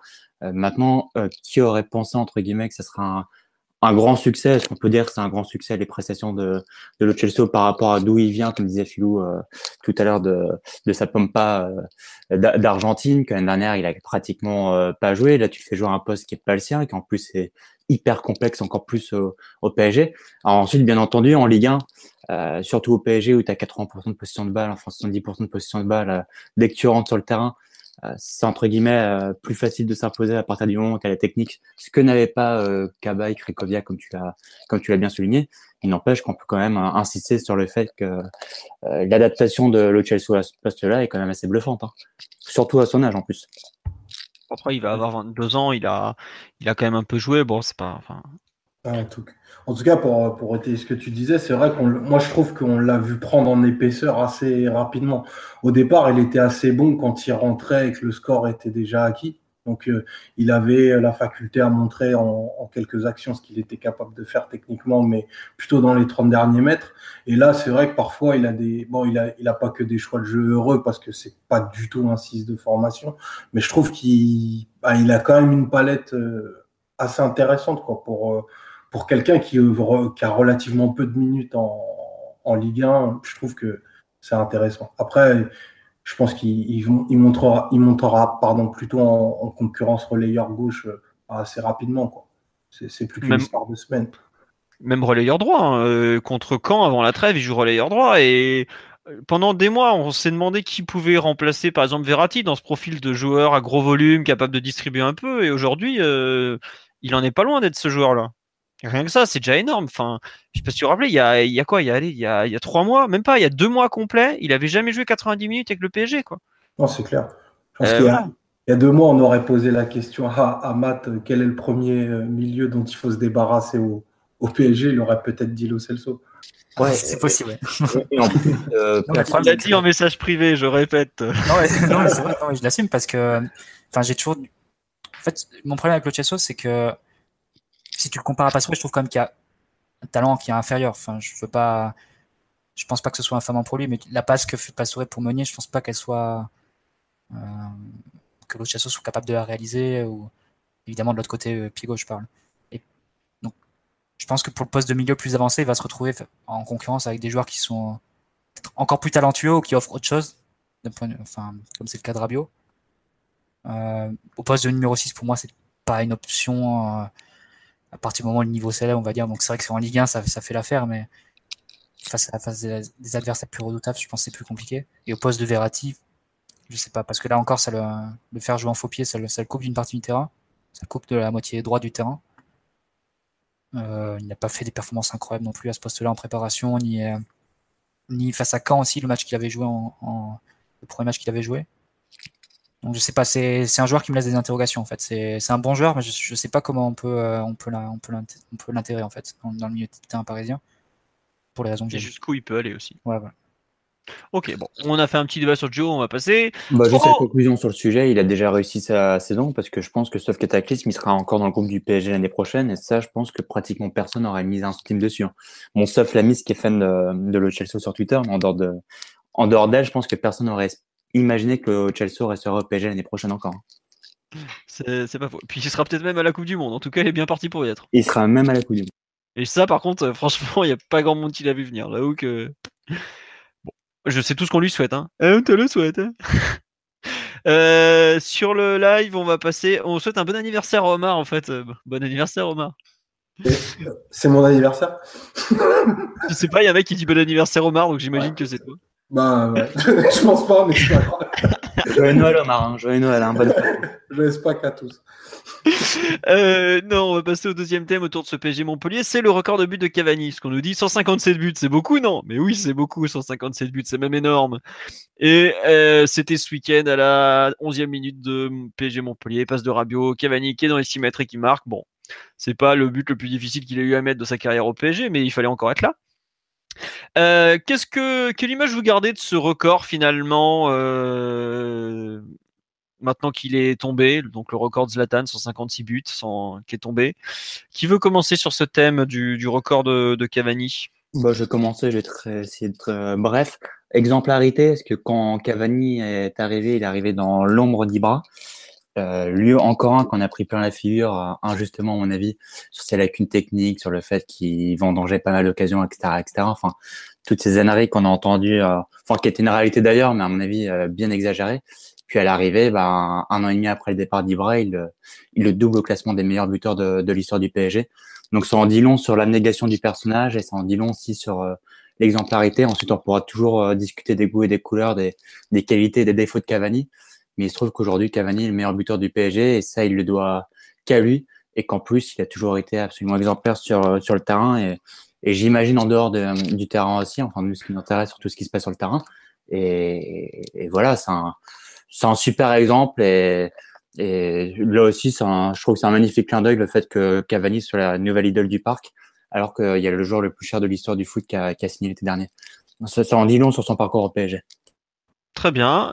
Euh, Mathieu ou comment ça s'appelle euh, Excuse-moi Omar, comment ça s'appelle? Non mais en fait je vais passer un truc, euh, je, mélange tout, je suis désolé, je suis fatigué. Euh, comme oh, putain merde, Omar. Hein. Bon, allez, vas-y, parlez, démerdez-vous. Moi, c'est bon, j'arrête. non, plus sérieusement, qui veut, euh, qui veut en parler de, l'image que de garder de ce record, euh, Omar ou Mathieu? Ah bah, Des papiers sur Cavani, on n'a pas fini d'en faire. Hein. Comme je disais, un illustre, précédents entraîneurs. Non, honnêtement, la, première image qui, qui me vient quand je pense à Cavani, c'est, je sais pas, il a quelque chose de très communicatif avec le public du parc, même à un moment où euh, c'était un, petit peu plus froid. Il, a toujours dégagé quelque chose de positif ou de négatif contre lui. Et maintenant, c'est vrai que, comme le disait Alexis, retrouver, le retrouver en idole absolue du parc, c'est peut-être un, espèce de pied de nez ou, du revival. Je ne sais pas comment, comment il faut le voir, mais c'est bien d'avoir euh, une image d'un neuf de ce type-là, en fait. Parce que c'est un, peu, un peu un joueur à l'ancienne. Il n'a pas des qualités euh, techniques euh, de notre époque, très clairement. Mais comme le disait toujours son illustre entraîneur, c'est un marqueur de but. Et dans, et dans les matchs, ça compte. Euh, et il marquera toujours des buts. J'ai l'impression qu'il a toujours marqué des buts, ce qu'il a encore. Et qu'il marquera toujours. Non mais extraordinaire. Lolo Blanc en train de parler de Cavani. Pour ceux qui faisaient les transcripts de conférences de presse, t'avais les mêmes phrases d'une semaine à l'autre qui ressortaient. Eh, il marquera toujours. Non, euh, petit tour sur le live. Euh, on nous dit euh, c'est bien que le meilleur buteur de l'histoire soit un joueur apprécié de tous. Oh, moi, j'en connais qui n'aime pas Cavani, mais effectivement, il y a, y a, une belle relation entre lui et le public. Et on nous dit Cavani va toujours pâtir d'une connerie du football moderne. Les gens n'aiment pas les joueurs, n'aiment que les joueurs techniques, pardon, les attaquants complets qui peuvent décrocher, faire le jeu dribbler. Pour moi, il est une réminiscence du football des années 90-2000, un foot que j'aime. Bah, c'est exactement ce que tu décrivais, Omar. Je pense que tu te retrouveras dans cette description. Après, le problème, c'est que, enfin, ce qui entre guillemets un peu gênant autour de l'unanimisme autour de Cavani euh, en ce moment, c'est que c'était pas du tout le cas il y a, trois ans et que euh, ce qu'on fait passer pour des qualités actuellement, son abnégation, sa motivation, tout ça, c'était euh, vu comme des comme des défauts ou des caches misères pour euh, pour souligner son, son manque d'efficacité ou de, ou de technique il y a trois ans quand il se fait, quand il se faisait siffler par les latérales au parc. Donc euh, c'est c'est vrai que c'est intéressant à, noter le, retournement. Je pense qu'il y a un match qui est, il y a deux matchs, on va dire, qui, sont des symboles. C'est le PSG Metz euh, d'août 2016, le premier match au Parc sous Emery. Il rate, euh, il fait un match, il rate huit occasions. Euh. ah, il est dégueulasse. il, rate tout. Touche le fond et on se dit, la saison peut être longue parce que maintenant ça paraît comme une évidence le fait que Cavani marque 50 buts par saison et, et un but par match, mais au moment du remplacement d'Ibra, il y avait quand même des doutes. Hein. Je me souviens que quand, Nasser dit on va pas recruter de, grands joueurs pour remplacer, Ibra et Cavani va prendre la pointe, il y a quelques sourcils qui se sont levés quand même euh, chez les supporters et chez les observateurs. Il n'y a pas de confiance qui était, euh, qui était unanime. Et il fait ce match-là face à Metz euh, fin août 2016. Là, tu dis, si Cavani retrouve pas vite de la confiance à ses repères en pointe après trois ans sur le côté, ça, ça risque d'être une saison assez longue pour le PSG. Et je pense que le match tournant, c'est un peu après la, la, trêve, c'est PSG Caen, Caen PSG plutôt?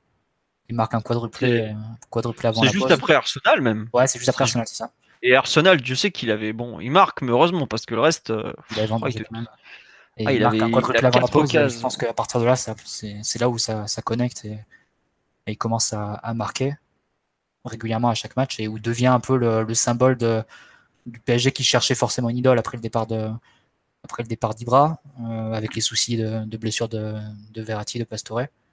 C'est un peu là qui, qui, prend la place, on va dire, affective, dans le cœur des supporters, en plus avec tout ce qu'il incarne. Un peu avec exagération parfois, mais avec tout ce qu'il incarne en plus. Donc, euh, je pense que ça, s'est joué là sur ce, sur ce mois-là, entre, entre Metz et Caen, le destin de Cavani au PSG. Bah, en fait, paradoxalement, enfin, le mec qui a le plus. Euh, qui peut aujourd'hui le plus se gargariser de ce record, c'est Nasser. Parce que, comme tu dis, là, je me souviens, mai 2016, il passe sur France 2 après la finale de la Coupe de France. Il dit non, non, mais l'avancement du PSG, c'est Cavani. Je peux dire que quand tu voyais, enfin, il avait pas fait une super, super saison. Euh, on était un peu en train de se dire bon. cours de route en plus. Il avait été remplacé avait... Euh, fin décembre et, février. Effectivement, il y a un moment où c'est euh, bah, Ouais, Lucas qui joue à sa place et tout. bon, c'était pas même pas volé. Faut, faut se rappeler qu'à Chelsea au retour, même s'il a marqué à l'aller, il est sur le banc de touche encore. Aussi bien à l'aller qu'au retour, il est sur le banc au coup d'envoi. C'est pas rien, tu vois. Et, euh, et, finalement, bon, il a très bien su retourner la, situation à son avantage. Faut, faut le féliciter. C'est comme tu l'as dit, Omar, un, il le doit à peu près qu'à lui-même. Euh, après, pour moi, il y a quand même, enfin, pour revenir sur le symbole, euh, pour moi, il y en a deux. C'est euh, le but à Marseille cette année où il y a quelque chose qui change, clairement. Tu as parlé des mauvais moments, euh, où c'est vrai qu'il y a eu des mauvais moments, où il y a des moments où il a été nul, franchement. Franchement, il y a eu des matchs où il était dégueulasse. Le couloir gauche de l'effroi, là, euh, digne Matuidi Cavani, vous vous rappelez pas ce que ça donnait, hein, parce que c'était. Il y avait des matchs où bon, valait mieux qu'en face, de l'autre côté, il soit concentré parce que c'était pas terrible. Oui, mais en sélection uruguayenne, il joue, il joue à quel poste, monsieur Rovera? Eh ben, En sélection uruguayenne, il y a eu des matchs où. Quand il... quand joue sur le côté, euh, bah, c'est pas glorieux non plus. Mais bon, pour revenir là, je trouve que tu vois, en cette année, il arrive, il passe, enfin, guillemets, il devient le numéro 3 de l'attaque à partir du moment où Neymar et, Mbappé signent. J'aime pas dire ça parce que bon, dans les faits, c'est pas tout à fait. Enfin, Neymar, oui, numéro 1, Mbappé, t'es pas forcément devant lui, même s'il fait des débuts extraordinaires. Mais euh, le coup franc qu'il met à Marseille, c'est peut-être le dernier truc qui le fait rentrer dans, l'histoire du PSG euh, comme un, un joueur clé, quoi comme euh, même un joueur clé de la saison. Et globalement, ça, ça, fait, ça fait changer beaucoup de choses parce que ne serait-ce que par rapport à Neymar qui ce jour-là finit expulsé, ça montre aussi que lui aussi est capable de faire avancer le club et de le porter. Et ça, il y a quand même pas beaucoup de joueurs qui ont su comme ça incarner ce, genre de choses. Et après, il y a un truc moi qui m'a choqué, c'est l'explosion de joie qu'il a euh, sur le, but samedi parce que il avait toujours dit aussi bien en public qu'en privé que le record, il en avait globalement rien à foutre. Ce qui était euh, même. Euh, il y a même des gens qui l'attendaient plus que lui, ce record. Et finalement, il a littéralement explosé sur ce but. Est-ce que c'est lié aux quatre occasions énormes qu'il avait ratées trois jours plus tôt? Est-ce que c'est lié à sa situation personnelle un peu compliquée pendant la trêve internationale, notamment C'est qu'il a eu des problèmes personnels. Bon, visiblement, ça va mieux. Euh, cette explosion de joie, cette communion avec le public, il y en a franchement pas eu beaucoup de sa part au final. Et bah non, comme ça, où il jette le maillot et tout, c'est pas euh, le match, euh, la finale de la Coupe de France face à Marseille, quand il marque le quatrième but. Ouais, voilà, mais tu vois, c'est des... tu lui comptes sur le dos d'une main, alors qu'il a quand même mis 157 buts, le mec. Quoi. Il, y en avait, il y en avait une à 3 aussi, après un penalty raté d'un 9-0 qui était, assez lunaire. Non, c'est une vraie idole, et d'ailleurs, euh, si je dis pas de bêtises au Toy où je suis donc abonné, je crois que son, le seul drapeau qui a en hommage du jeu d'un joueur, pardon, c'est celui de Cavani. Hein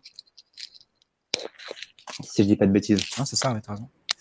Donc, ça en, dit long sur l'estime que les supporters ont aujourd'hui pour Cavani, ce qui était franchement totalement inimaginable il y a, il y a encore deux ans. Après, ce qui me gêne un peu, c'est que c'est bon, c'est une minorité, on va dire, mais le fait de vouloir l'opposer, euh, je trouve qu'il y a une opposition un peu artificielle qui s'est créée entre Cavani, qui représenterait tous les, tous les valeurs euh, d'un football romantique dépassé à l'ancienne, et contre euh, le football représenté, on va dire, simplement par Ibra et Neymar football de mercenaires, euh, joueurs arrogants, euh, la lumière trop médiatique, etc., qui se prennent pour des stars. Absolument, oui. Et bah, j'ai l'impression que c'est un peu le, cette, cette, opposition qui, qui est réelle, pas chez tous les supporters, mais chez une partie au moins. Bah justement, donne, euh, des situations comme les sifflets qu'il y a eu la, semaine dernière, ou bien les, les, des, mots contre Ibra, enfin le fait que Ibra soit plus du tout apprécié aujourd'hui, ce genre de choses. Quoi.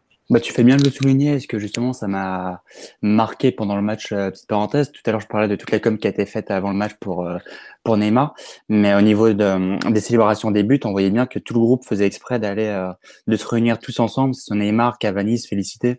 On a vu l'action sur le penalty aussi.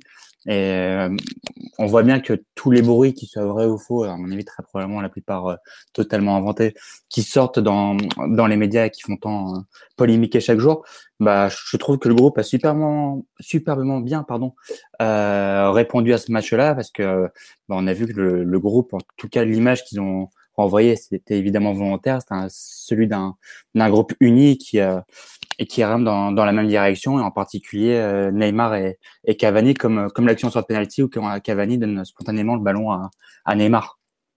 Franchement, j'ai trouvé que c'était une super réponse euh, à, à, toutes les critiques qu'il y avait eu ces, et, et, les polémiques qu'il y avait eu ces dernières semaines. Tiens, on nous dit ça ne sert à rien d'opposer Cavani et Neymar. Les grandes équipes ont toujours eu des soldats et des génies. Un, un Gilberto Silva pour chaque Ronaldinho. Euh, oui, oui, après, c'est vrai qu'aujourd'hui, tu as. C'est ça voilà. singularité de. C'est ça, c'est qu'aujourd'hui, le, mec le plus voilà, le mec le plus vaillant et travailleur de l'équipe, c'est l'avant-centre. Alors que d'habitude, l'avant-centre, bon, c'est plutôt tout le contraire. C'est complètement fou comme situation. C'est que tu as, as, une superstar du ballon rond, euh, bon, euh, très très superstar dans ses attitudes, qui est Neymar. Un, jeune, un talent extraordinaire qui est Mbappé. Et à côté, tu as une sorte de besogneux ultime qui est super fort devant les buts, mais bon, euh, techniquement, euh, c'était pas le même monde, quoi. Dans, dans, les taureaux, il est plus avec Stambouli qu'avec Neymar, quoi. Enfin, c'est, c'est un peu étrange. Et, et euh, c'est peut-être de là que vient cette opposition qu'on est un certain nombre à regretter d'ailleurs. T'as pas à trancher, enfin je trouve t'as pas à choisir comme t'as pas à choisir entre Zlatan et Cavani, tout ça quoi. Là t'as d'avoir des préférences, mais si ça débouche sur des sifflets ou des choses comme ça, c'est c'est devient plus gênant, je pense. Hmm. Tiens, on nous dit comment vous pouvez analyser ses performances d'un joueur qui jouait un poste seulement pour justifier son statut de joueur star. La foutre à gauche comme ça, c'est un non-sens. Vous imaginez Zatan en un ailier gauche. Bah, le truc, c'est faire un à l'intelligence de, de, notre de meilleur entraîneur de l'histoire du PSG déjà. Et nous ne, participerons, pas à cette mascarade. En sélection Non, mais après, Laurent Blanc a expliqué mille fois ses raisons. C'est, il avait une philosophie de jeu, la philosophie qui était la sienne. Euh, et, euh, et, il disait bon voilà, si, si, elle convient à 10 joueurs sur 11, j'ai pas de raison pour de la changer pour, pour, le, pour le seul joueur à qui elle convient pas. Et, euh, et il se justifie en disant que voilà, le 4-3-3 c'est la, la, la, base de cette, de cette philosophie-là, le, duo avec Mota Verratti, le, trio avec Matuidi et, et euh, Ibra qui décrochait pour faire le quatrième milieu. Que le modèle était le Barça, hein, le modèle était le Barça? Et, euh, et donc, et d'ailleurs au Barça où David Villa jouait les gauche, donc on voit bien que, Laurent Blanc connaissait ses classiques. Et, et, Cavani jouait là pour justement pour repiquer et pour, pour compenser quand, quand Ibra décrochait. Bon, dans les faits, c'était pas pas tout, totalement idéal parce que souvent il se retrouvait à toucher la balle collée à la ligne de touche, toucher la balle à coller à la ligne de touche et, à faire des passes en retrait à Matuidi. Donc c'était pas forcément l'aspect le plus brillant de, du Barça du d'Île-de-France qui était le PSG. Mais euh,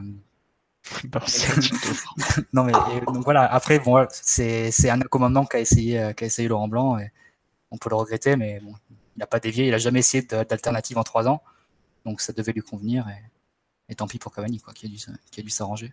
Mais en revanche, sur l'utilisation d'Emery euh, qu'a fait de Cavani, t'en penses quoi? Bah, je pense que Emery a, participé au fait de, mettre en valeur Cavani, parce que dès qu'il est arrivé, on a eu tout de suite un jeu très extérieur avec beaucoup de centres, des latéraux très très hauts. Euh, Aurier Kurzawa qui arrivait euh, quasiment à la ligne de corner à chaque fois euh, sur les actions, et je pense que c'était beaucoup fait pour, mettre en valeur le jeu de Cavani, ses reprises en première attention, c'est la façon dont il coupe les centres, et notamment de la tête. Et c'est peut-être aussi l'un des défauts qu'on a eu l'an dernier enfin la saison dernière, c'est en perdant la présence d'Ibra au milieu de terrain et sa présence entre les lignes et sa, sa présence pour créer du jeu. Donc c'est un peu. Euh... A facilité le fait de, de, mettre en valeur Cavani, mais bon, avec le départ d'Ibra, on a quand même perdu euh, beaucoup de créativité, beaucoup de, présence au milieu. Donc c'est un peu les deux facettes. Après, bon, enfin, moi je enfin, vous savez tous que je préfère Ibra à Cavani, il n'y a pas photo pour moi entre les deux en termes de qualité de joueur, mais je trouve que c'est, pour enchaîner un peu, c'est finalement une bonne chose que ce record revienne à, à Cavani désormais. Parce que déjà, ça montre que quand tu t'accroches pendant longtemps, que tu peux finalement, enfin, tu rentres dans l'histoire, parce qu'aujourd'hui, euh, je sais pas quel est le mec qui est le plus proche de l'effectif en termes de nombre de buts. Je me demande si c'est pas Di Maria ou Pastore. Mais bon courage pour aller chercher son record. Et finalement, euh, c'est pas, enfin, c'est une belle passation de pouvoir, je trouve, entre les deux, entre celui qui était tellement fort qu'il l'a obligé à s'exiler, et finalement celui qui, euh, dans la durée, a su être là, s'accrocher pour être aujourd'hui le numéro un. Et j'aurais, enfin, je suis franchement, même si, bon, les records sont faits pour être battus et j'espère qu'il sera battu un jour, ça, ça, voudrait dire que le club avance en général.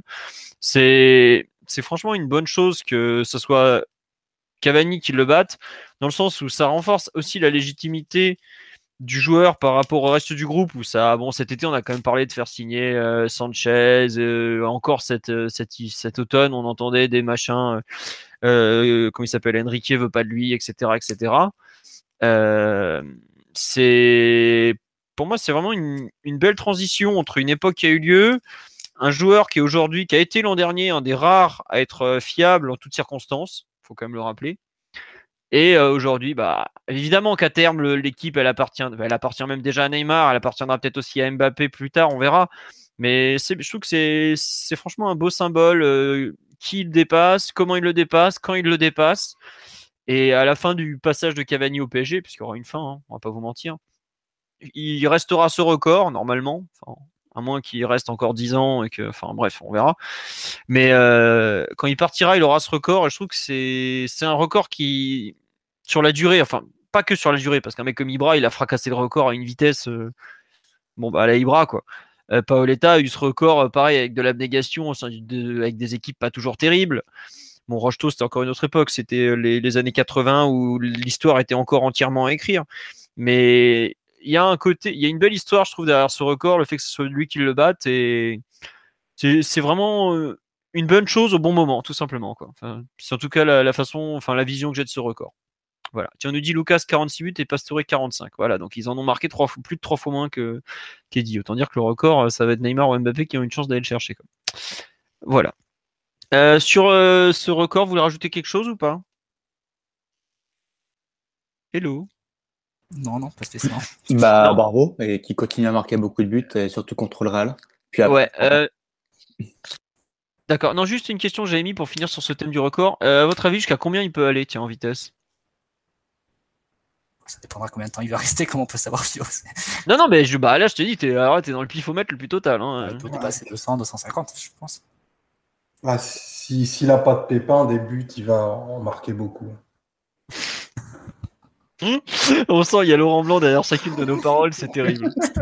c'est une phrase, une phrase complète de son interview à l'équipe.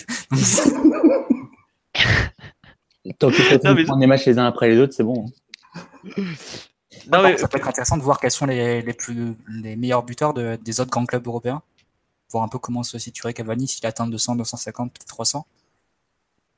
Bah, il me semble, enfin, de mémoire, Gerd Müller, on a, genre mis 350 euh, avec le Bayern ou autrefois des trucs euh, inatteignables. Quoi. 365 Gerd Müller. Ah, non, non, excusez-moi, je suis un peu loin. Il en a mis 564. Ah, ok, d'accord. Mais de toute façon, récemment, je crois que Lampard en a 200 à Chelsea, je crois.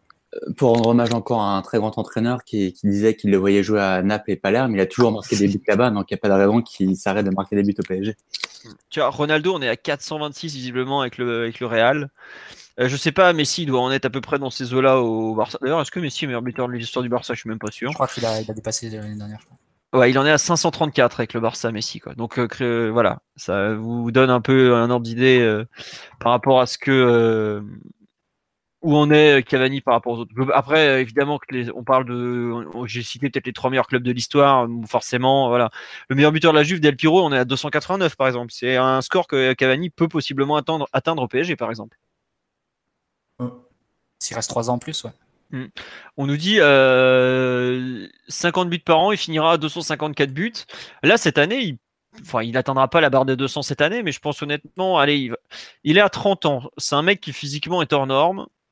Ça peut monter euh, à du 250 euh, ou par là.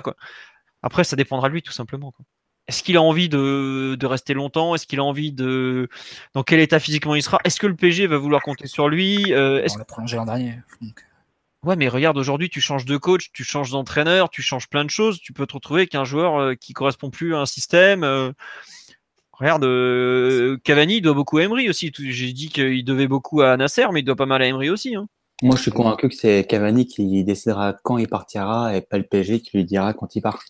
Parce que je pense qu'avec son record, ce qui se passe au niveau des supporters, où je le répète, pour être au, parc à tous les matchs, c'est vraiment devenu l'idole du parc. Et honnêtement, j'aurais pas mis un centime dessus il y a encore, euh, il y a encore deux ans.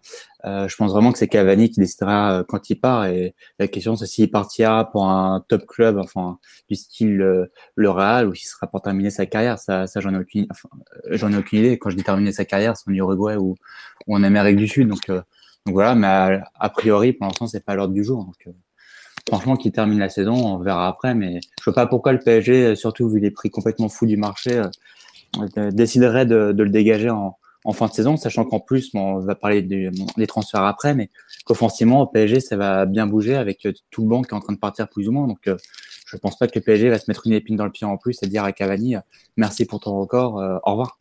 Hmm. Alors, petit tour sur le live, parce qu'il y a plein de gens qui parlent, et voilà.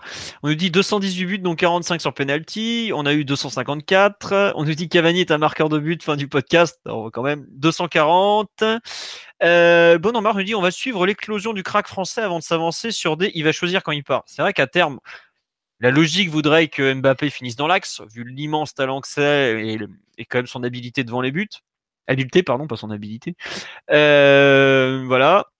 On nous demande est-ce qu'il va prolonger? Il a déjà prolongé l'an dernier jusqu'en 2020. Il va pas reprolonger. Euh, Cavani, en 2020, il aura 33 ans, parce qu'il est du 14 février 87. À 33 ans, je pense qu'il rentrera peut-être même directement euh, au pays. Euh. je ne vois pas reprolonger avec le PSG. Même si physiquement, il sera probablement en très bel état, vu à quel point il s'entretient, les séances en plus qu'il fait, tout ça. Mais 33 ans, oh, peut-être qu'il fera une dernière pige en Italie, parce qu'il a quand même un certain rapport avec ce pays, mais bon. Globalement, euh, à voir, ça, va être compliqué. Tiens, on nous demande, vous trouvez pas qu'avec Mbappé et Neymar, est souvent visible dans un match? Oh, C'est pas qu'avec Mbappé et Neymar, hein, c'est le principe du joueur. C'est pas un joueur très, très très porté sur les combinaisons de par ses limites techniques qui sont bien réelles. Euh, c'est tout. Lui, il est là pour finir. Hein. Il est pas là pour enfiler les perles. Hein. Il fait des appels, il finit, il, court. Euh. Ce sera jamais un joueur que tu vas impliquer euh, et, faire toucher 50 ballons dans le match. Ou si tu lui fais toucher 50 ballons dans le match, c'est pas forcément un bon plan de jeu d'ailleurs. Il y a des joueurs. Lui passer un graphique. Euh, Cavani touche en moyenne 25 ballons par match. C'est le plus fait total au, PSG, juste devant Areola, qui touche 22 ballons par match.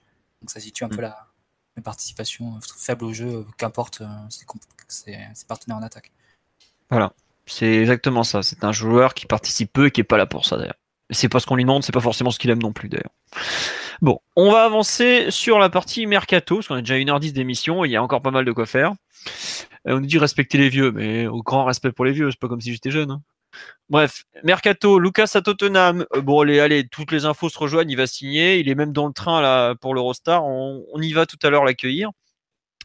Euh, est-ce que, enfin, ça évoque de 25 millions d'euros? 25 millions de livres, pardon, et donc 28,4 millions d'euros. Est-ce que vous pensez que c'est un bon montant pour Lucas, euh, cette vente Qui veut se lancer? Bah oui, dans la mesure où ça fait six mois qu'il ne joue pas, et ça fait six mois que le PSG euh, hurle euh, sur tous les trucs qui veut s'en débarrasser. Donc à partir de là, même si les prix aujourd'hui sur le marché sont totalement fous et que Lucas, mine de rien, a fait une très bonne saison l'année dernière. Bon, ensuite, qu'on aime le joueur ou pas et qu'ils sont indispensables au PSG, ça c'est autre chose. Il l'était pas en l'occurrence. Mais euh, du fait qu'il a pratiquement pas joué pendant les six premiers mois, bah, je trouve, il a même d'ailleurs pas joué du tout. Euh, je trouve c'est à l'arrivée c'est bien vendu, ouais. Ok, très bien. Euh, sur live, on nous dit on gère quand même super bien les reventes entre Lucas et Aurier. Mathieu ou Omar, vous, vous partagez l'analyse d'Alexis sur le, prix de vente, bien vu, puis qui est aussi partagé avec notre, notre auditeur là? Euh, Moi, complètement, oui. Aurier, je pense que ça aurait pu être un petit peu plus, vu, les prix des latéraux et vu son profil aussi. Mais Lucas, oui, comme bah, pour les mêmes arguments qu'a annoncé Alexis, le dernier match qu'il a débuté, c'était en mai 2017 à un moment, il faut, se mettre aussi à la place du, club acheteur. Aujourd'hui, le Lucas que récupère Tottenham, ils ont, euh, ils ont aucune, aucune certitude sur le, niveau, euh, sur le niveau réel du joueur, niveau actuel du joueur. Ils n'allaient pas non plus mettre 40 millions d'euros, euh, sachant qu'en plus, ça s'ajoute les, les, interrogations sur son adaptation à ses coéquipiers, à son entraîneur, championnat. Donc, non, c'était inenvisageable de, de, vendre à 40, il me semble. pour le bah. PSG, c'est déjà très bien, je pense, de faire un gros transfert, sachant qu'il était amorti, il restait plus que 7 millions à amortir, a priori, pour Lucas tu fais une bascule de 20 millions euh, d'un point de vue du fair play financier, c'est pas si mal.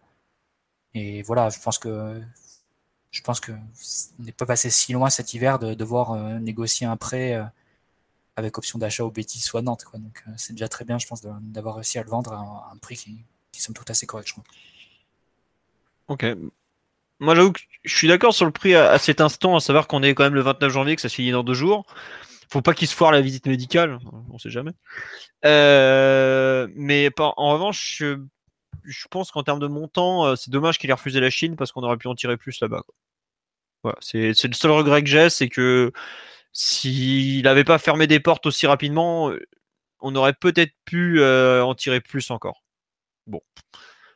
On, se contentera de ça, hein, mais voilà, enfin c'est assez fou quand même d'avoir perdu de l'argent sur un joueur qui a, qui quand même marqué euh, pas loin de 50 buts avec le PSG. Non, t'en gagnes de l'argent. Ah non, t'en perds, tu l'as acheté 40 millions. millions d'euros, il hein, faut, faut, le faire play financier. Oui, mais toi, enfin moi je te parle par rapport au, montant où on l'a acheté au Brésil. il y a 5 ans qui sont passés entre temps, donc c'est pas comme ça que tu, tu les calcules. Non, je suis d'accord que par rapport à l'amortissement en termes comptables, oui, on, par rapport au fair play financier, c'est un joueur amorti, c'est une bonne vente. Mais par rapport à ce qu'on attendait, par rapport à quelques belles saisons qu'il a faites, bah c'est pas pas génial, génial, génial. Voilà. L'an dernier, je trouve que. On en a beaucoup fait par rapport à sa saison.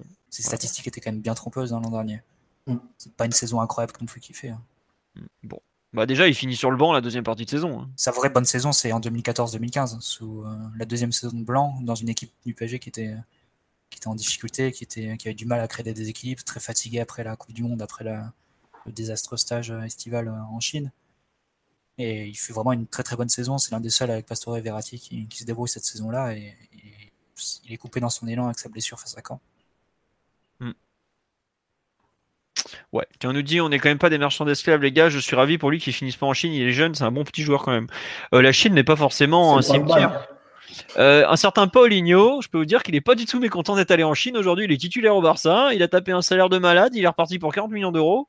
Faut pas croire. Euh. regarde Alex Texera, regarde Oscar. Regarde ce joueur-là aussi. Après, faut, faut être capable de rebondir. Voilà, c'est le gros problème. Mais bon. Euh, Tiens, nous dit. En section aussi, hein, quand même. Oui, ça, dans Paulinho, la chance qu'il a, c'est Tite. Je suis bien d'accord. Parce que sans ça, je pense qu'aujourd'hui, il est encore en Chine en train de boire des pintes avec la Vedzi. Bref. On nous demande, on retiendra quoi de, de Lucas? Quel souvenir vous voulez en garder?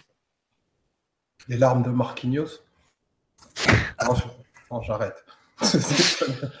non, honnêtement, euh, moi, j'ai pas grand chose à dire. Je risque de pas être très objectif parce que j'ai jamais rien trouvé de spécial à ce joueur. Ça a l'air d'être un garçon sympathique, mais il a, il a montré assez rapidement des, des limites un peu rédhibitoires euh, par rapport aux, promesses qui étaient attendues. Donc euh, voilà, bah. il va retrouver Serge Aurier, il a cette chance. C'est tout, je vois que ça. Quoi. Non, après, tu vois, justement, c'est un peu, bah, c'est un débat qui a eu sur le forum de Culture PG il y a quelques jours. J'ai du mal à retenir quelque chose. Voilà, il y a son presque but contre l'OM qui marche, qui, qui marque, pardon, excusez-moi. Il y a son champion, mon frère. Euh, voilà, le débordement dans son premier match de Ligue des Champions contre Valence. Mais depuis. Euh, je pense que les deux matchs, Valence et Barcelone aussi. Ouais, mais tu. Je référence pour Luca, mais euh, après, c'est vrai que l'année suivante, il perd sa place, il n'est pas titulaire, c'est David qui joue. L'année d'après, donc c'est sa bonne saison, je trouve. Et qui est interrompu par une blessure et qui, qui l'a quand même bien handicapé physiquement. Je trouve pas qu'il fasse les mêmes différences physiquement que ce qu'il faisait à l'époque. La troisième saison, il a un bon passage euh, dans l'hiver hein, quand il remplace Cavani en ailier gauche, mais sinon, c'est vrai que c'est un bilan qui est, qui est assez moyen. Et de toute façon, la séparation était inévitable dans la mesure où tu as, 5 joueurs, 6 joueurs qui sont devant lui et qui sont indiscutablement plus forts. Donc, euh, il n'y a pas trop en fait, à voir. Ce que je trouve triste, tu vois, c'est que t'as pas. Tu peux pas dire c'est Lucas, c'est le mec de ce truc-là. Son plus beau truc, c'est un, presque but. Et c'est super triste dans le fond, vu son histoire avec le PG. Il a quand même marqué 45 euh, buts, 220 matchs. Euh. Voilà quoi. Euh. C'est fou, c'est que les promesses initiales, elles se sont jamais confirmées déjà. Et qu'aujourd'hui, tu, tout le monde est content qu'il parte parce que c'est un brave mec. C'est franchement un gars qui a, été adorable, qui a eu une très bonne relation avec les supporters et tout. Mais t'as pas forcément de. Voilà, je suis pas sûr qu'il y ait des gens qui vont, qui vont regarder Tottenham pour voir jouer Lucas, tu vois. Alors qu'il y a eu des gens qui ont regardé par exemple le Barça pour voir jouer Ronaldinho, il y en a qui suivent. Euh, c'est fin ça, c'est très fin. Non mais voilà, il y, a, on me dit il est moins marquant qu'un avait dit au final, mais je sais pas. Mais c'est un peu triste, euh, je trouve son, passage en termes, la marque qu'il va laisser, c'est un record de buts, euh, record de matchs disputés pour un Brésilien que Marquinhos veut faire sauter dans l'année et quelques, quelques très belles performances, mais pas non plus grand chose. quoi. C'est assez fou quand on y pense. Enfin bon. Voilà, c'est un peu ça. Euh, on va pas, enfin, je sais pas, vouloir quelque chose, quelque chose sur Lucas ou on passe à Pastore? Allez, on va passer à Pastore. Vous avez qu'à parler plutôt. Euh, alors, nos spécialistes de l'Italie, à votre avis, est-ce que l'ami Pastore va finir à l'Inter Milan? Bah, Les directeurs euh, sportifs de l'Inter viennent de déclarer qu'il n'y avait pas les conditions pour que ça se fasse et que c'est très improbable. Bon, ce qui n'est pas étonnant, parce qu'en fait, concrètement, ce qui est en train de se passer, c'est que le PSG, euh, a priori, accepte de prêter le, de prêter, de prêter l'Argentin. Pardon, je vais y arriver.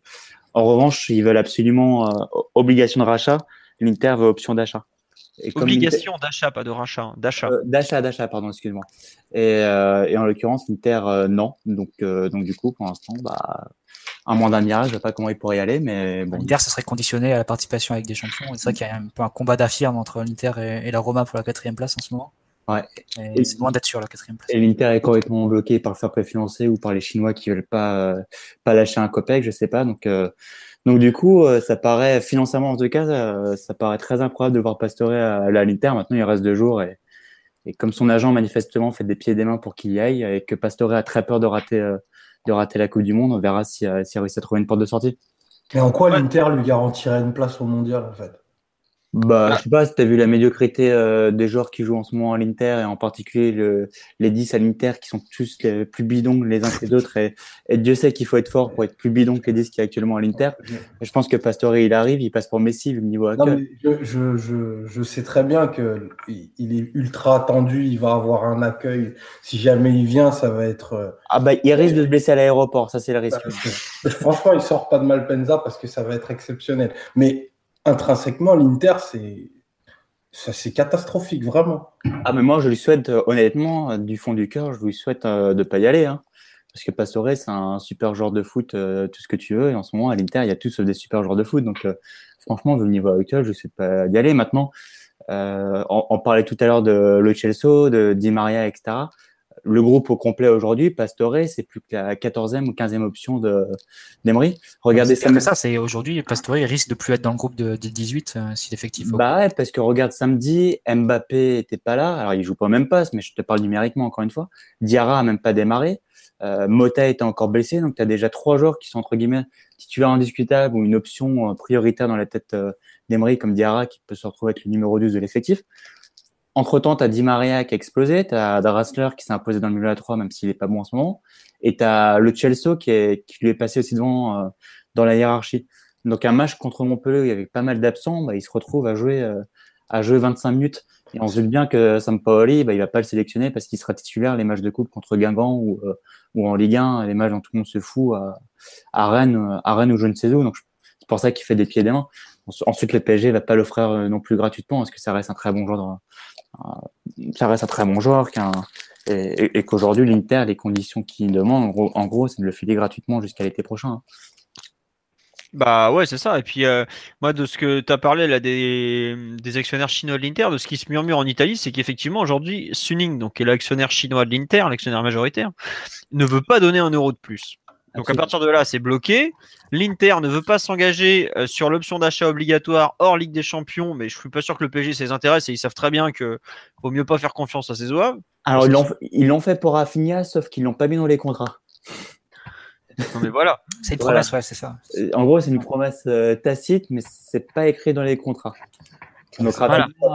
c'est ce que disait Di dans Twitter aujourd'hui je, pense qu'ils vont essayer de faire la même chose avec, Pastore, sauf que je pense que le PSG a pas du tout beaucoup besoin d'argent. Rafinha à Barcelone, ça fait deux, enfin ça fait depuis le mois d'avril, même si c'est un très bon joueur qui joue pas. Euh, Pastore à son meilleur niveau, euh, voilà, ça. Euh, Dieu sait, je l'ai critiqué pour ses blessures, mais ça reste un très bon joueur. Maintenant, moi, la véritable question que je me pose, c'est est-ce que c'est Pastore qui fait tout pour aller à l'Inter, parce qu'il y a Sabatini, on sait qu'il est très proche. c'est lui qui l'a découvert à, à Palerme, que sa femme est italienne, etc. Ou est-ce que l'Inter a été la seule offre que, que le PSG a reçue pour Pastore? C'est ça que je me demande. Est-ce que c'est l'agent qui tente de faire le truc? Oh là là, on ne sait pas. C'est l'agent qui tente, euh, ouais, mais qu'à l'Inter, alors que tu, tu, vois, ça reste quand même un bon joueur. Alors ensuite, il gagne 7 millions d'euros euh, net. Alors ça en ferait de loin le plus gros salaire de l'Inter, mais il va, il est prêt à diminuer son salaire pour l'Inter en plus. Enfin, je trouve ça, franchement, c'est vrai, s'il y a vraiment que l'Inter dessus, je trouverais ça vraiment très, très, très étonnant. Non, mais du point de vue du joueur, je pense que c'est compréhensif qu'il privilégie un transfert à l'Inter qu'un privilégie qu'un transfert par exemple en première ligue, comme il y a eu des rumeurs. Voilà, l'Inter, il aurait sa place de, garantie. Il rejoindrait, comme tu as dit, Alexis, un, un directeur sportif qu'il connaît très bien. Il connaît aussi le pays, il connaît aussi la ville. Euh, je pense que d'un point de vue technique, sa relation avec Icardi, ça pourrait être intéressant. C'est deux joueurs qui, paraissent assez. Ah, c'est la, seule, c'est la, seule possible, de toute façon. C'est vrai. Donc, euh, mais bon, c'est du point de vue du joueur, je comprendrais que ce soit un endroit où il, veuille se relancer. Après, c'est toujours assez marrant de voir les joueurs se réveiller en janvier, à six mois de la Coupe du Monde, en disant il faudrait, faudrait, quand même que je commence à jouer pour être dans, la sélection. Non, lui, ça a commencé tôt. Lui, ça a commencé novembre. Ensuite, il s'est repris quand. il aurait fallu se réveiller. Euh, quand toutes les groupes ont, ont, commencé à pleurer son départ en disant non, son agent, etc. Et, et, à l'arrivée, tout le monde est tombé d'ailleurs sur les déclarations de, de, Thiago Silva. Et à l'arrivée, Silva, il a dit ce que tout le monde savait. Quoi. Donc, euh, et, et c'est légitime à la place de Pastore, c'est normal de se poser des questions. Euh, comme tu l'as dit, aujourd'hui, numériquement, ouais, il est pratiquement devenu le 15e joueur de l'effectif, alors qu'on parle d'un super joueur de, de foot en l'occurrence. Donc, euh, donc il a quand même toujours un profil assez, assez unique dans l'effectif. C'est le seul qui peut vraiment jouer entre les lignes, un peu un, peu un poste de numéro 10. Quoi, donc, euh, je pense que je comprends qu'Emery aussi veuille le garder. Quoi. Ensuite, concrètement, si tu fais tes trois changements aujourd'hui à l'effectif au complet, tu as Di Maria qui lui passe devant, tu as, as Drassler et tu as sûrement Diarra.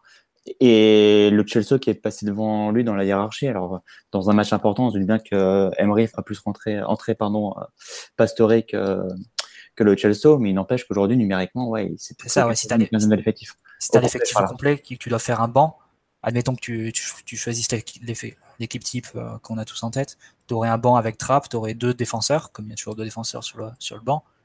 Et au milieu, tu aurais sans doute euh, Las, euh, Luchasso, Draxler et Di Maria pour compléter le banc. Et Pastore resterait, resterait out. Donc, après, c'est vrai qu'il y a rarement l'effectif au complet, mais ça, ça, permet un peu de mesurer sa place aujourd'hui dans l'effectif.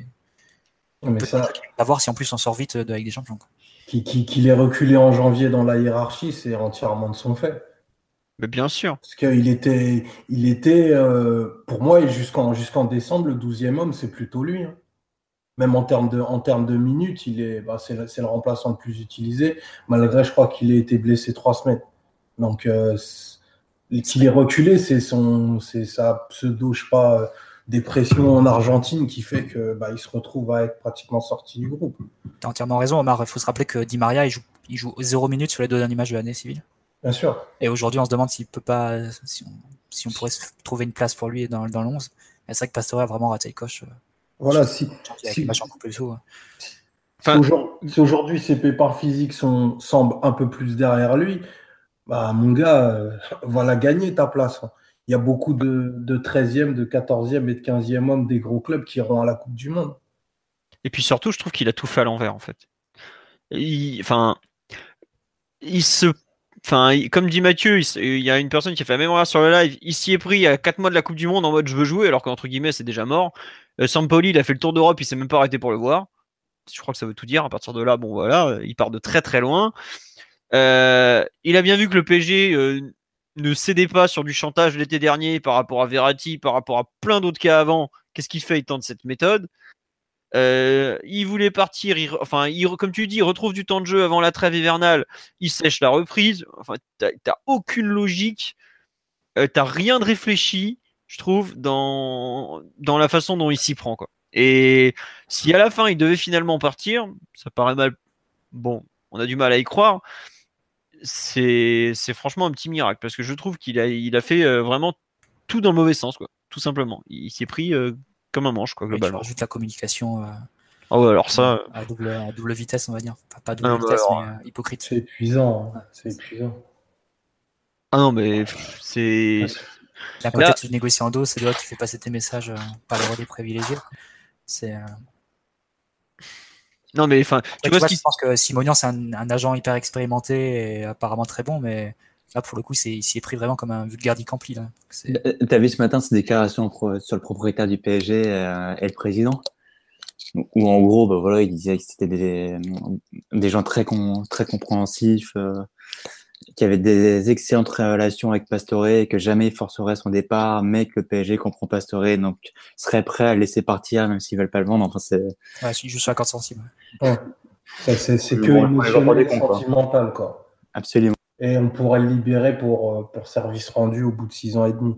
Bah, C'était les propos de Simonian euh, ce matin, ouais. Pourquoi pas mais moi... a... Vas-y, vas-y, je Enfin, qu'il fasse pas ça, le, le qu'il fasse pas ça, le l'avant l'avant veille du mercato, le PSG a pas le temps de se retourner, quoi. C'est là où il a aucune chance. Et puis surtout, qu'il le PSG a besoin d'argent, il nous envoie un club qui va nous payer en cacahuètes sur 18 mois. Enfin, arrêtez, quoi. Bah, si tu veux, ils peuvent te proposer Brozovic, qui est plus jeune. Euh, d'ailleurs, Brozovic, on n'en parle pas, mais le Corriere aujourd'hui a placé une info très intéressante, je trouve, c'est que l'Inter voulait placer Brozovic chez Everton et récupérer de l'argent. Everton leur a fait ah non, non, mais par contre, si vous voulez, on peut vous donner Classen en échange. Nous aussi, on a un mec qui sert à rien. On peut vous le prêter. Hein. Et t'as vu le bon vieux euh, Joe Mario, dont, le nom circulait au PSG, il a fini dans, dans le super club de West Ham c'est bizarre. club de West Ham qui était prêt à mettre 20 millions de pounds cet après-midi sur euh, Morgan Schneiderlin. Ce qui, au passage, vous donne une idée de la cote que pourrait récupérer euh, l'ami euh, Grzegor Skrikoviak, qui fêtait aujourd'hui ses 28 ans et qui a été l'auteur d'un excellent match sur la pelouse de Liverpool ce week-end lors de la victoire 3-2 de West Brom en, Cup. La magie de la première ligue. Bah non, c'était la Cup, donc c'est la magie de la Cup. Suis un peu, Alexis. Ouais, du foot anglais quand je disais première ligue. Ouais, ouais, non, c'est vrai que c'était un peu ça. Euh, sur le mercato, dernier point, parce qu'on est déjà après une heure et demie d'émission. Euh, l'arrivée de Diarra. Euh, bon, allez, en vitesse, votre sentiment et quel impact sur le, groupe? En vitesse, j'ai dit. Allez, pas Alexis donc. Mathieu ou Omar? Très bonne chose qu'il soit prêt dès demain. Ça, c'est vraiment l'une des interrogations que j'avais. Combien de temps il allait mettre pour être, pour être dans le groupe? Là, il semblerait que ce soit une semaine. Sans doute qu'Emery est un peu forcé par la blessure de Drexler et peut-être qu'il a, il un peu anticipé de trois jours sa, présence dans le groupe, mais c'est très positif qu'il soit là, surtout euh, qu'on sent bien que Mota, ça risque d'être très très juste pour, euh, pour le Bernabeu, donc euh, c'est primordial qu'il y ait au moins un des deux qui soit prêt et qui puisse jouer en 6 au Bernabeu, donc voilà. J'espère qu'il pourra jouer demain un peu et, débuter ce week-end. J'avoue que j'ai franchement des doutes sur le fait qu'il soit prêt physiquement. Mais alors franchement, franchement, des gros doutes. Parce que euh, je trouve qu'il est. Euh... non, c'est ouais, voilà, mais c'est surtout. C'est Non, mais c'est pas que c'est Rennes. Enfin, ils ont dit qu'ils voulaient faire mieux que les, les, deux dernières fois. Ça sera pas très dur. Mais euh, des échos que j'avais, c'était franchement pas terrible à l'entraînement pour l'instant. Enfin, enfin, des échos d'un mec qui a pas joué un match de l'année. Enfin, pratiquement quoi. Euh, donc à partir de là, tu tu vas pas revenir au niveau les entraînements du PSG. Euh, attention, c'est un sacré niveau. Hein. On parle pas de, des entraînements avec Sylvain Armand qui faisait des passes à Laurent Fournier, quoi. C'est un truc un peu plus sérieux. Et donc c'est normal qu'ils soient un peu en difficulté. Euh, des mecs comme le Chelsea ont eu beaucoup de mal au départ, et puis c'est logique. Mais là, je suis surpris honnêtement. Je suis même très quand tu vois les propos d'Emery hier, qui se retrouve aujourd'hui complètement contredit. C'est pas souvent que ça arrivait. On nous demande, Emery était censé avoir une euh, Mota Emery. Est censé avoir une pichenette au mollet. Pourquoi il me tente de revenir? Parce qu'il a toujours mal, tout simplement. Et que bah euh, le docteur Roland visiblement a eu du mal à trouver ce qu'il a parce que euh, c'est plus compliqué que prévu. Il se murmure que le joueur aussi, comment ça s'appelle, consulté ailleurs parce qu'il trouvait que c'était pas normal. Bref, c'est pas forcément très net ce qui se passe autour de Thiago Mota. Voilà. Et donc, on est aujourd'hui dans avec l'arrivée de Lasdiara. Faudra voir dans quel état il est. Moi, perso, je suis très content qu'il signe parce qu'on a impérativement besoin d'une sentinelle euh, avec de l'expérience, éligible en Ligue des Champions, qui a l'habitude de jouer les gros matchs puisque bah, Bernabeu il connaît bien. Donc on verra. Après, euh, s'il est cramé, bah, au pire c'est un contrat de 18 mois et je serais pas surpris qu'on les deux les deux camps aient prévu une porte de sortie au bout de 6 mois, comme ça se fait sur ce genre de contrat quoi. Voilà. Sur, euh, je sais plus si c'était Mathieu ou Omar qui avait parlé de Diarra, s'il y a quelque chose que vous voulez compléter. Oh, moi, Mathieu. c'était Matt qui avait parlé. Ah pardon, oui, euh, Omar, alors vas-y. Pas de souci. Euh, bah, moi, je suis, je suis aussi content, content qu'on ait fait ça parce qu'on on a récupéré un milieu à vocation défensive. On en a peu dans l'effectif. Il y, a des, il y a des contextes dans lesquels on va avoir besoin de quelqu'un qui sait vraiment défendre. Donc, c'est a priori ce sera lui. Si jamais il arrive à être physiquement au niveau d'ici 15 jours, ben, il pourra avoir un rôle à jouer à, Madrid. C'est assez inespéré euh, quand tu vois là où il était il y a quelques mois. Donc euh, voilà, je trouve pas qu'on ait, qu'on ait grand chose à perdre en, faisant ce pari aujourd'hui. Voilà. D'accord. Bon, Alexis, tu veux rajouter quelque chose en pas trop, pas trop long? Non, non, je suis pas fan du joueur, mais voilà, euh, je suis pas fan du joueur et encore moins de sa condition physique. Maintenant, s'il peut jouer d'ici deux semaines, je pense que c'est le but. Enfin, il est même dans le groupe euh, dès demain. Bon, bah, tant mieux, mais, mais je l'aurais pas pris perso. Voilà.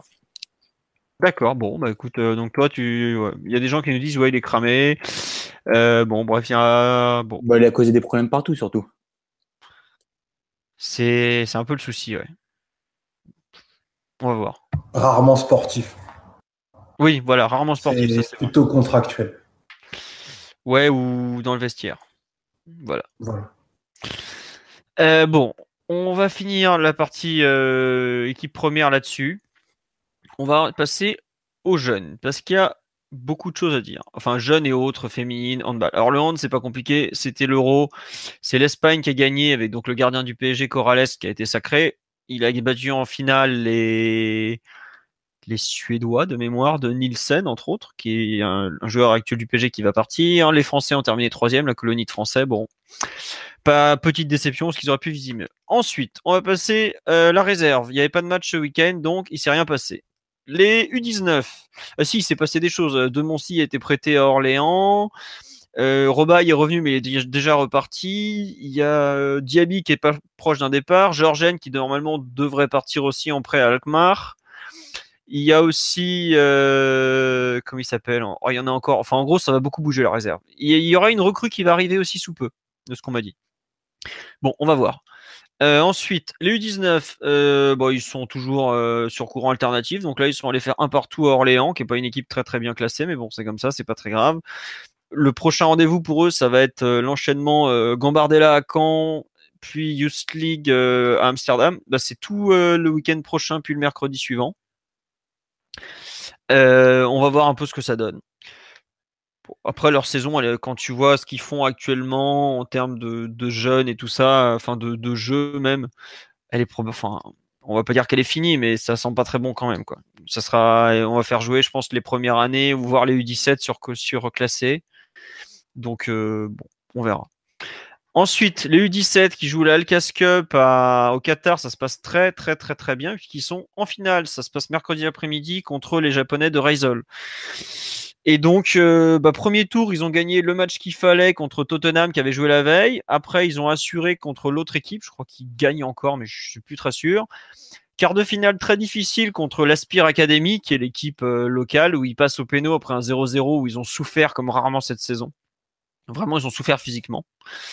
Euh, aujourd'hui, il y avait la demi-finale contre l'Espérance sportive de Tunis. Ils ont gagné 4-2. Ils étaient largement au-dessus. Ils ont même fait les deux buts, c'est deux erreurs individuelles en défense et autres. Euh, bon, voilà, ils jouent la finale. Ils ont franchement une bonne chance de l'emporter, même si euh, est une bonne équipe. C'est, bah, on avait dit que avait une belle génération. Il fallait voir ce que ça allait donner. Ils ont, ils ont eu un peu de bol dans le dans les matchs, dans le tirage, tout ça, mais bon, il en faut aussi pour gagner les compétitions. Et globalement, ils ont plutôt confirmé, même si on voit que contre des adversaires plus physiques, ils sont comme tout le monde, ils souffrent. Mais il y, a, eu de belles performances malgré tout, c'est pas mal. Euh, la finale sera intéressante. Je ne ferai pas des conclusions pour autant sur leur avenir à court ou moyen terme au PSG, enfin plutôt moyen ou long terme parce qu'on a vu des mecs briller qui n'ont pas forcément toujours enchaîné après, et des mecs qui ont brillé dans les autres équipes qui n'ont pas forcément fait grand-chose non plus, mais c'était une belle expérience. Et après, il bah, faudra revenir au championnat parce qu'entre temps, euh, c'est Caen qui nous est passé devant de mémoire en championnat national U17. Donc euh, voilà. On va voir euh, ce que ça va donner à moyen terme. Et ensuite, les féminines, elles jouaient ce week-end le derby contre le PFC en Coupe de France féminine. Elles se sont imposées 2-0. Euh, deux buts marqués dans le dernier quart d'heure. Donc bah voilà, c'était bien vu. Il y a euh, Paredes qui a ouvert le score d'une tête décroisée sur un coup franc au un centre lointain. Et non, ça c'est le deuxième, pardon. C'est Katoto qui met le deuxième but euh, sur euh, en toute fin de match. Voilà, elles sont qualifiées pour le prochain tour. Elles vont jouer à Rodez de mémoire, parce que c'est le tirage au sort était aujourd'hui. Voilà, Rodez en huitième de finale. Donc voilà, bon. Euh, on nous demande euh, du Caligari au Général, oui, ça risque de se finir. On nous parle de Guedes, mais on en parlera une prochaine fois.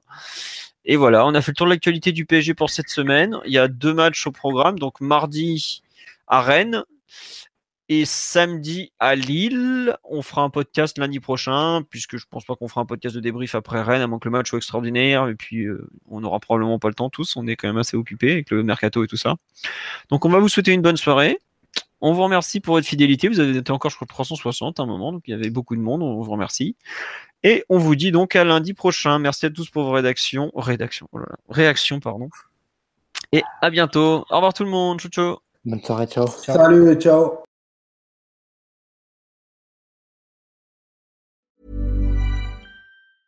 Normally, being a little extra might be a bit much, but not when it comes to healthcare. That's why United Healthcare's Health Protector Guard fixed indemnity insurance plans, underwritten by Golden Rule Insurance Company, supplement your primary plan so you manage out of pocket costs. Learn more at uh1.com.